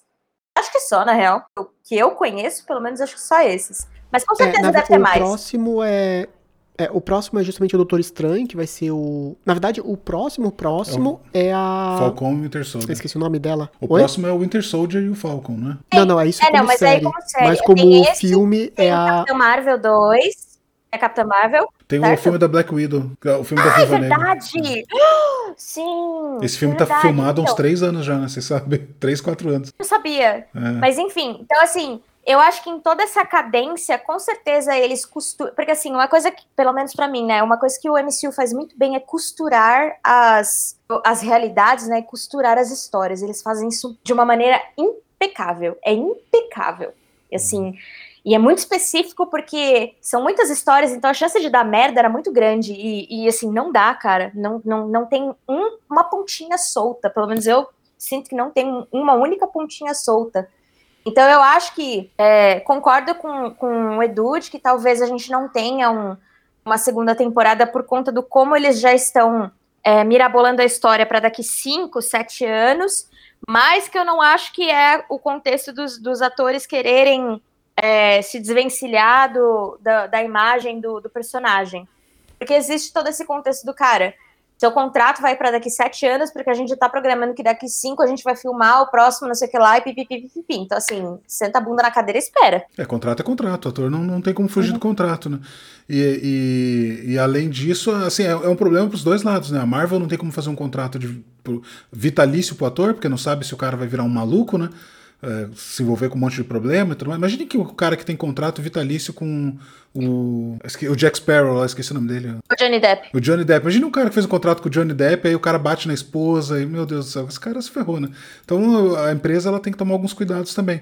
Mas ela tenta fazer o contrato o máximo possível, né? Principalmente pensando nesse arco, né? E. É, eu acho que não é nem tanto pensando tipo, no que, que o ator pode virar ou não, mas é porque eu acho que é um. Eu, acho, eu particularmente acho que é um smart move da, da, da MCU, né? Da, da empresa como um todo. É, trocar, passar esse manto do personagem, eu acho que faz parte, porque você consegue, tipo, ter representações de vários contextos. Eu achei genial essa troca do, do Capitão América pro, pro, pro Sam, que era o Falcão. Genial em vários contextos. Ele, talvez eles tenham se aproveitado de uma situação? Sim, não tem como saber, porque não li quadrinhos para saber se isso de fato aconteceu ou não. Né? Então, Aconteceu. Eles, eles sim se aproveitaram de uma situação. Mas é, eu, eu acho legal essa passagem, porque mostra que, tipo, o, o herói em si, ele é, é a pessoa, mas ele, o herói não morre com a pessoa, sabe? Uhum. Sim, isso é bem comum nos quadrinhos. É, do, todo herói do quadrinho já, já teve uma galera que foi, né? E... É, eu manjo que na DC, tipo, na, no, no contexto da DC, eles não passam o manto em si, mas eles colocam vários, vários universos alternativos, alternativos com pessoas diferentes, né? Uhum. É, é, a mesma coisa, eles fazem isso bastante. É legal isso também. Eu também gosto que tenha essa variação, porque dá para criar. Às vezes você quer continuar filme, por exemplo, Lanterna, Lanterna Verde nunca mais vai ter filme, né? Então, eu acho que não. Mas você quer fazer um novo filme, você ele coloca. Diz que ele vai aparecer no, no Snyder Cut. Ah, é? Mas vai Sim. aparecer com, ele o Ryan Reynolds? É, então, ele quem? É isso que eu quero muito saber. É, eu já não sei se é com o Ryan Reynolds. O Ryan Reynolds é muito legal sendo o, Cap... o Lanterna Verde. Talvez seria legal ter ele lá de volta. Cara. Pra ele poder tirar mais sarro do Deadpool. Então, era isso que eu ia falar. É muito, tipo, ia ser genial por conta do, do, do sarro que ele fez no, no filme do Deadpool. Sim. Ah, cara, eu acho que, eu acho que a DC não ia fazer isso, não. Se, se tem o Lanterna Verde, só é pra, cara. Só pra atualizar é, de filmes, já que ele tá mencionando aqui filmes, antes de encerrar sobre a, a série em si, a gente tem a Black Widow, agora em maio. Nada mudar, né? É... Depois nós temos o Shang-Chi. Eu nunca li nada sobre ele, então não sei, porque é para julho. Aí você tem os Eternals em novembro. Aí você tem o Homem-Aranha, teoricamente, para dezembro deste ano. Doutor Estranho para março do ano que vem. Thor Ragnarok para maio do ano que vem. E de séries a gente tem o WandaVision, que acabou de acontecer o Soldado Invernal e o Falcão, que vai começar agora, né? Semana que vem, daqui duas semanas. O Loki, que é para este ano também. A série do Loki. E aquela, a série do Marvel What If, que é um, uma animação, na verdade. E o Hawkeye, também vai ter a série no final deste ano. E temos confirmados Black Panther 2, que eu quero muito ver, não sei o que eles vão fazer com, com o fato de ter bem, morrido o Chadwick. Eu tô bem interessada também em ver como que eles vão é. explorar isso. Aí a Capitã Marvel 2 e o Homem-Formiga e a Vespa Quantumania e Guardiões da Galáxia 3. E é isso. E Deadpool Nossa. 3 também vai ter. Ah, nossa, tanta coisa. Então, mas a, mas a última data de calendário que tem é pra 2023, né? Pra 2024 já não tem mais nada, né? Ah, não, tem coisa que nem tem data aqui ainda. Hum. Tipo, tá só anunciado que eu falei, o She-Hulk vai aparecer, o Fantastic Four vai ser da Marvel, agora também, também vai, ter, vai ter filme. filme. O Blade vai ter filme. Então, mas o que eu tô dizendo assim, a gente não tem, a gente não tá com calendário para Não, é, é só até tem 2020, até 2022. É, que algumas, com certeza algumas dessas coisas vão para 2023, porque não tem como, né, entregar isso tudo ao mesmo tempo. Mas não é tanto tempo assim, não, cara. Por isso que eu tô falando, que eu ainda acho que a gente vai ver uma segunda série. Do... Quando eu tô falando que eu vou uma segunda temporada do WandaVision, eu, não, tô, não quero que continue as mesmas histórias, não, não, não quero que tenha o um mundo fantástico da Wanda ali. Eu tô, eu tô, pensando em outra história mesmo, sabe? Só colocar a Wanda e o Vision junto para fazer alguma coisa, um filme, uma série. Eu acho que eles vão fazer porque fez muito sucesso a série, cara. Mas é, eu, eu, quando vocês comentaram, realmente achei que não por causa do calendário, mas se o calendário acaba em 2023, a season finale, que é basicamente a gente tem a luta da que a gente falou da Wanda com a Agnes, o Visão Rex com o Visão Branco, uhum. os filhos da Wanda e do Visão contra os soldados, e a Darcy que consegue prender o Hayward que não serve para nada mesmo. não... Nem para fugir da Darcy ele consegue. Então. Ah, não, gente, não, mas eu achei genial, porque assim. É, tem aquele episódio, acho que é o. Eu não sei se é o 7, acho que é o 7 em que é super engraçado você ver, tipo, o diálogo que ela tem com, com o Vision, né, dentro daquele carrinho de sorvete, daquele carrinho do, de... Sim. que, que eles não conseguem sair, não conseguem passar pelo semáforo. Cara, muito bom, muito bom. É genial, porque aí o próprio Vision fala, eu acho que a, a Wanda, né, é, inconscientemente, não querendo que eu chegue até ela e tal, e aí do nada ele pega e se toca por que, que, eu estou dentro do carro? Porque, tipo, eu consigo voar e atravessar paredes e tal. E aí ele vai embora e larga a Darcy pra trás e ela fica. Ah, tá bom, eu espero aqui então. E aí a gente nunca mais vê ela na, na série. Tipo, ela passa, tipo, acho que um episódio inteiro sumida e tal, passa boa parte do, do, do último episódio, tipo, sumida, você pega e fala, nossa, a menina tá lá esperando ainda o farol sair do vermelho pro verde, sabe? E aí, do nada, ela enfia com tudo o caminhão de sorvete no, no, no 4x4 do, do, do cara, do, do vilão da história. é muito bom mesmo, eu também gostei bastante. E ela ainda, solta, e ela ainda solta a pérola, né? Do enjoy, enjoy your time in prison. Enjoy your time in prison. ah, sim. E a gente tem outra revelação que o Pietro sempre foi uma- um cara da cidade que tinha sido transformado pela Agnes, que apenas veio a calhar que ele era parecido com o Pietro dos X-Men. Então não tem X-Men, não tem Quarteto Fantástico, não tem multiverso, não tem nada. E daí a gente tem a- as cenas é, finais da, do episódio, não falando do- das cenas pós-crédito, que na verdade tem a, a discussão do Visão com os, entre os Visões, discutindo a teoria do navio de Teseu, que é quando o Visão X consegue convencer o Visão Branco de que é, eles não precisam, se, não precisam lutar, e ele traz de volta a memória do Visão Branco e sai voando. E eu sou Visão, virou um eu sou- I'm Groot e saiu voando. E não vemos mais ele. E a despedida que, nossa, essa parte eu quase chorei, que é a despedida da Wanda e do Visão com os filhos. Nossa, foi pesado demais. Que ela vai desfazendo todo o X, toda a redoma. E você sabe que os filhos vão desaparecer porque eles são da, da redoma. Tipo, eles não são de carne e osso. Ela apenas criou eles, que assim ela criou o Visão. E depois a própria despedida dela e do Visão. Nossa, essa parte foi, foi muito triste. A das crianças, então, pra mim foi a, a pior. Eu, eu quero voltar um pouquinho e comentar o seguinte. Primeira coisa, o. Primeira coisa que eu quero comentar é o do. Eu quero saber a opinião de vocês também. É sobre o Mercúrio. Cara, assim, duas coisas.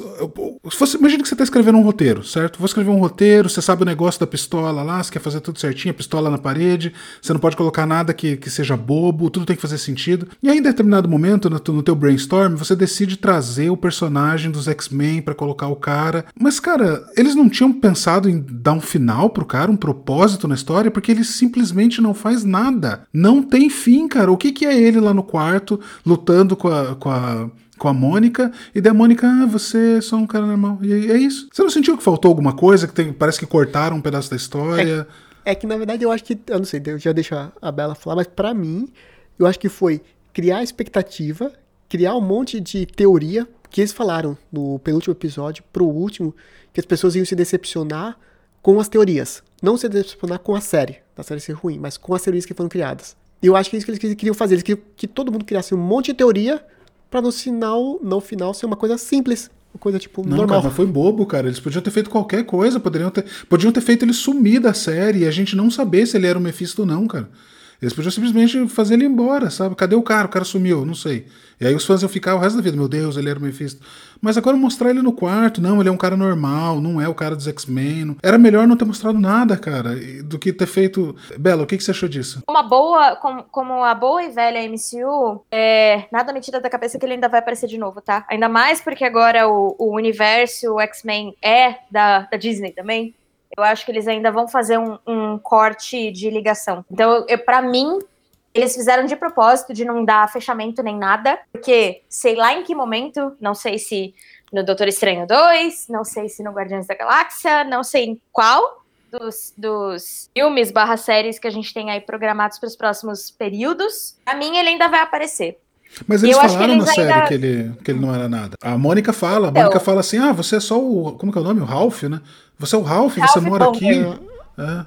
Ralph Ralph, Bonner. você é o Então, Ralph Bonner, você mora aqui, o- mas. Aí que tá, tipo, pro no universo da. Que era da Fox, né? Então, tipo, no universo X-Men, ele não era o Ralph, ele era o Pietro. Ele era o Pietro. Então eu acho né? que eles, então eu acho que eles brincaram com, com o mesmo ator, mas pra brincar um pouco com, com a aparência. Eu acho que ele ainda vai O aparecer. multiverso. É, eu acho que ele ainda vai aparecer. Inclusive, arrisco dizer que talvez ele apareça de novo como Aaron Taylor Johnson, então, tipo, como uma pessoa, tipo, lá do Age, do, do Age of Ultron, e brincar com essa, com, com toda esse, essa conexão aí, tipo, assim, Pietro, Pietro, independente de qual é, ator, de qual, qual contexto, pra mim ele ainda vai aparecer. Agora que eles têm acesso ao, ao universo X-Men, é bem bizarro, tá, gente? Eu vou trazer um contexto X. Uhum. Mas alguma coisa me diz que Magneto ainda vai aparecer. Magneto vai ser citado em algum contexto, porque pra mim ainda não teve essa ligação. Porque os dois, eles falam que os dois são filhos. Aliás, eles. é, eles não, né? No, no é contexto onde filho eu do conheço. É, no contexto onde eu É, conheço. é, os, dois, os tipo, dois são filhos, no, no quadrinho, os dois são filhos do Magneto. Isso, era isso que eu ia falar, tipo, em contexto de quadrinhos, e até no X-Men é, Revolution, que era o, o desenho animado que eu assistia quando eu era menor, né? é, eles sempre trazem esse contexto de que o- os gêmeos, eles são filhos do Magneto. E eu nunca vi isso ser aplicado dentro do MCU, Talvez porque antes o, os X-Men eram da Fox, mas agora que as coisas se juntaram, talvez eles comecem a construir. Não, é porque isso. no quadrinho, é porque no quadrinho eles deram um reboot em determinado momento. Eu não lembro qual é a história original, mas a história era uma e aí eles fizeram um reboot e passou a ser a outra. Então, basicamente a Marvel usa a história de que eles vi vivem lá em Sarkovia e a e a e, e os X-Men usou a história do Magneto, mas as duas são válidas, é só uma depois a outra. Então, então e, mas é por isso que eu acho que a Disney, sendo inteligente do jeito que ela é, ela vai conseguir achar um jeito de cruzar os negócios, sabe? É multiverso, tá aí, né? Eles vão ter que fazer bem feito. Exato, é. Assim, não, mas eles já conseguiram, tipo, porque eu jamais imaginava ver o Pietro da Fox dentro do, do contexto, tipo, da MCU que a gente tá acostumado. Então eu acho que esse foi só, foi um precursor, foi tipo, foi um, um pontapé para vários crossovers que a gente vai ver daí para frente. Não duvido nada. É, vou, vou, dizer que o final dele eu não gostei, mas a aparição dele e toda a expectativa que ele causou ali foi tão legal, foi tão interessante que eu perdoo o final não, não ter me agradado tanto. Eu não acho que é um final, não é um final. não, o final da série, eu quero final. dizer. Não, não, é que o, o, final dele na série eu não gostei. Por mais que eles contem uma outra história depois, eu achei que a série podia ter terminado melhor, entendeu? Mas eu entendo, se eles fizeram uma história vi... depois fantástica, beleza. Algo que me, não vou falar decepcionou, mas algo que, que me fez sentir diferente foi, eu vi muitas pessoas, porque por mais que tenha saído hoje o episódio, né, é, para quem tá ouvindo, a gente tá gravando no dia da saída mesmo, porque a gente é esse tipo de pessoa. Por mais que tenha saído hoje, eu já ouvi algumas pessoas falando: nossa, me emocionou, chorei, não sei o quê. Então eu já eu criei uma expectativa X para isso, falando: nossa, vou assistir, vou chorar. Não me impactou tão, tanto quanto eu achei que ia impactar, no sentido emocional confesso. Então... Ah, eu, eu fiquei bem emocionado, cara. Fiquei, com a parte dos filhos, eu fiquei bem emocionado. E com a despedida dela e do Vision ali também. Outra coisa que eu fiquei até o final acreditando, quero a opinião de vocês também, saber se vocês passaram por isso. Eu fiquei, o episódio, o último episódio, desde que o Vision falar em Vision lá e sai voando, eu fiquei esperando ele voltar. Eu achei que ele ia voltar no meio da luta e ajudar algum dos lados. E ele não volta mais, né? E eu achei que no eu fiquei até o último segundo esperando que ele ia voltar e os dois visões iam se fundir. E aí seria uh, o visão, a memória do Visão do universo da Wanda uh, ficaria no corpo do Vision e, e continuaria com o corpo branco, porque o, existe o Visão branco nos quadrinhos também, né? Eu, eu gosto pra caramba do Visão branco. Eu Sim. achei que os dois iam se fundir e virar uma coisa só. É, é o negócio da expectativa, né? Você põe uma coisa na tua cabeça, você acha que vai acontecer. Eu, então, assim, eu não gostei dele não ter voltado, de ter aparecido de volta o Visão branco. E eu achei muito triste o final, cara. Quando ele desaparece ali, para mim, foi muito. Foi Pô, foi bem ruim. Vocês esperavam alguma coisa diferente do Visão Branco? Ou vocês esperavam que esse Visão não morresse? Eu não sabia do Visão Branco, porque eu não tinha esse contexto dos quadrinhos, né? Mas eu achei o embate deles, especialmente aquele momento em que eles falam muito sobre o, o navio do, do, é, do Teseus, né? Acho que é isso. Uhum. Ship of. Isso. É. Aquela, aquela analogia, aquele momento onde eles conversam e falam sobre essa analogia é genial. Eu não tenho outra palavra para falar que não seja genial. Porque uhum. eles trazem justamente esse contexto do ah, você tem lá o navio, e aí a madeira vai apodrecendo, e aí você vai trocando a madeira que está apodrecendo por uma madeira nova, até o momento em que você trocou todas as madeiras do navio. Aquele ali ainda é o navio? Ah, é, mas não é. E aí vamos pegar toda a madeira que apodreceu e conseguir, tipo, restaurar ela de forma que você não tem mais o apodrecimento e você consegue colocar ela de volta. Então aquele ali passa a ser um navio, então assim, acabou com a minha cabeça, assim, porque eu não sabia dizer se o navio restaurado era o navio ou se o navio que não tinha mais a, a podridão era o navio, e a ponto deles falarem, cara, os dois são um navio, e aí isso entra na cabeça dele, é, onde eles falam sobre memórias, essas coisas, e ele vai lá e dá uma mexidinha na cabeça do, do Visão Branco e, e, e, restaura as coisas e tal, e ele pega e fala, eu sou Visão e sai. Então, assim, eu não sabia o que esperar, então não tem como falar eu fiquei decepcionado ou não, porque eu nem sabia da, da aparição desse personagem, mas eu gostei da interação que eles tiveram e eu não, não imaginei, assim, se, ah, ele precisava ter ficado, eles iam ter se fundido e tal, tipo, saiu com certeza é um personagem que vai aparecer nos próximos momentos. Não sei se agora na próxima série ou se no próximo filme. Não faço ideia de onde que talvez ele vai aparecer, mas em algum momento vai. Né? E, eu acho que eu gosto desse contexto de não fazer ideia do que vai acontecer. Uhum. é, dá, dá esse cenário um pouco do meu Deus, e aí, onde que essa, essa pessoa vai surgir? Como é que vai ser? Mas é isso, eu acho que eu não tenho nenhuma sensação de, de decepção, nem expectativa, porque eu realmente não esperava. Então, para mim, foi positivo no geral, por conta de, tipo, não, não sabia, achei legal a aparição e para mim fez sentido ter sumido. Então você tem um casal que quer ficar junto. E você coloca todos os empecilhos do mundo para que eles não fiquem juntos. E a partir do momento que eles ficam, acabou a série, né? Você não tem mais história, né? Você pode. Tem vários exemplos disso, né? Um, um grande exemplo disso é o Arquivo X, né? Que ficou 12 anos enrolando essa história. E o negócio do WandaVision ali, realmente, eles não, eles não tinham como deixar o, a, a Wanda e o Visão juntos no final, porque acaba a história, você não tem mais muito o que contar, né? Então eles, eles quiseram encerrar essa história e eu acho que esse foi o motivo pelo qual eles não fizeram os dois visões se fundir ou, ou a Wanda não continuar com o Visão e matar o Visão mesmo, para que ela possa ter uma outra história nova só dela e que o Visão possa ter uma outra história nova só dele, né? Em algum outro filme, alguma outra coisa, e que essa história dos dois ali tenha sido encerrado mesmo, né?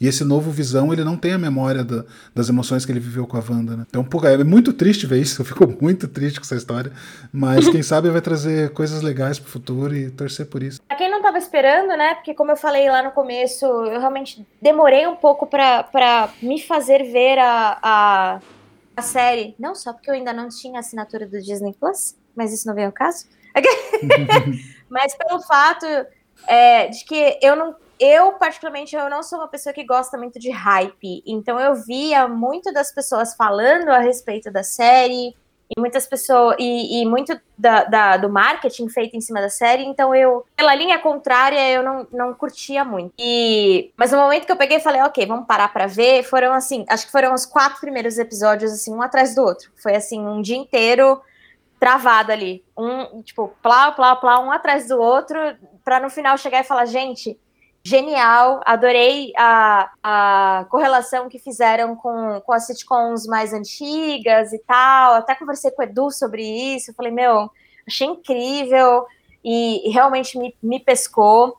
É, super fora do que eu estava esperando de um, uma coisa voltada para o MCU, né? Porque você espera aquela coisa voltada muito para para ação, para aquela, aquele, uh, aquelas movimentações que a gente está acostumado dos filmes que são geniais, são muito boas, não é ruim, mas foge um pouco do contexto, mas o fato de fugir do contexto não é ruim.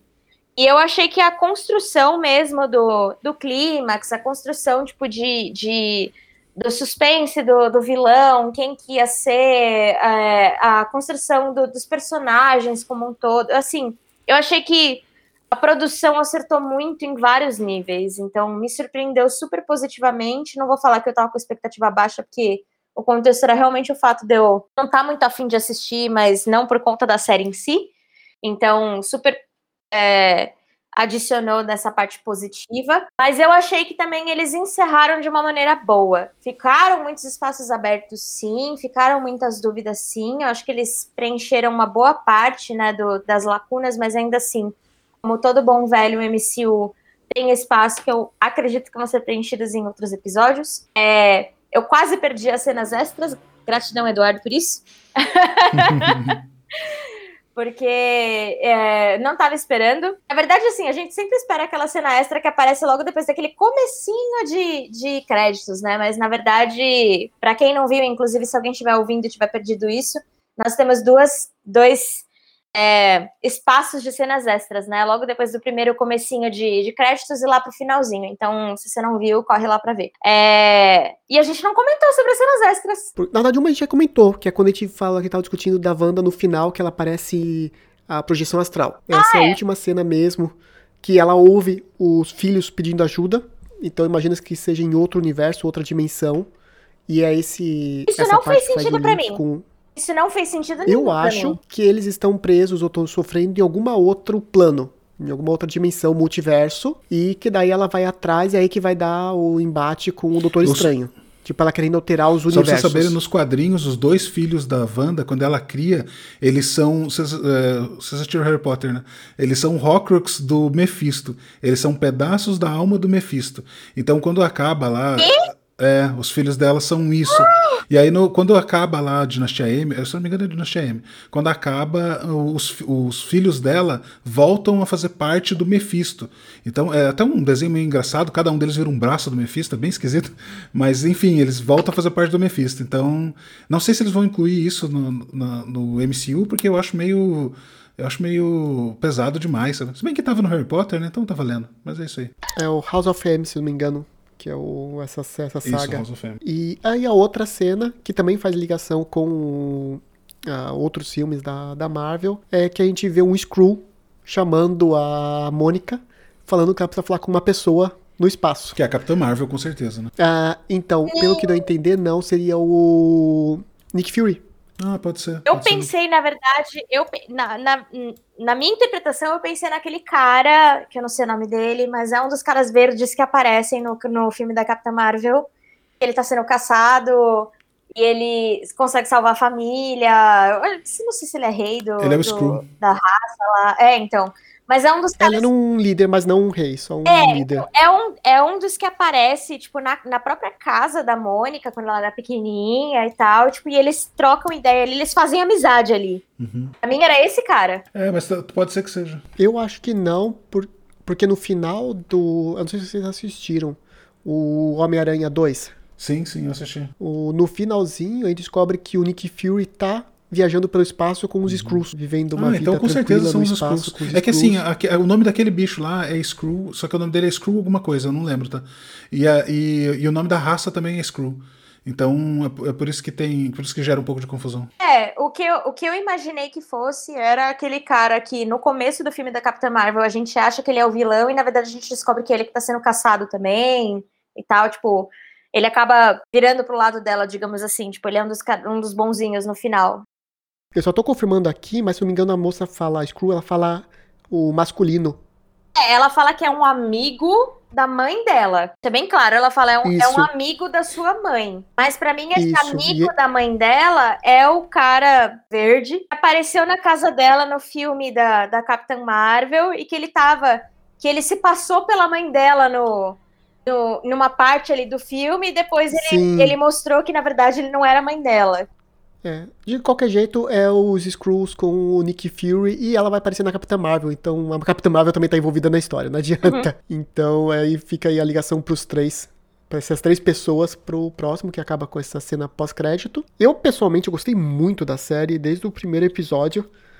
Eu já tava gostando. Tem uns episódios mais parados, uns episódios realmente que talvez pudesse ter sido um pouquinho mais rápida a interação, mas ainda assim eu tenho que nove episódios a série, então acho que tá de bom tamanho. Eu acho que mais longo talvez fosse muito chato e mais curto talvez perdesse alguns detalhes. Eu, eu pessoalmente gostei muito da série.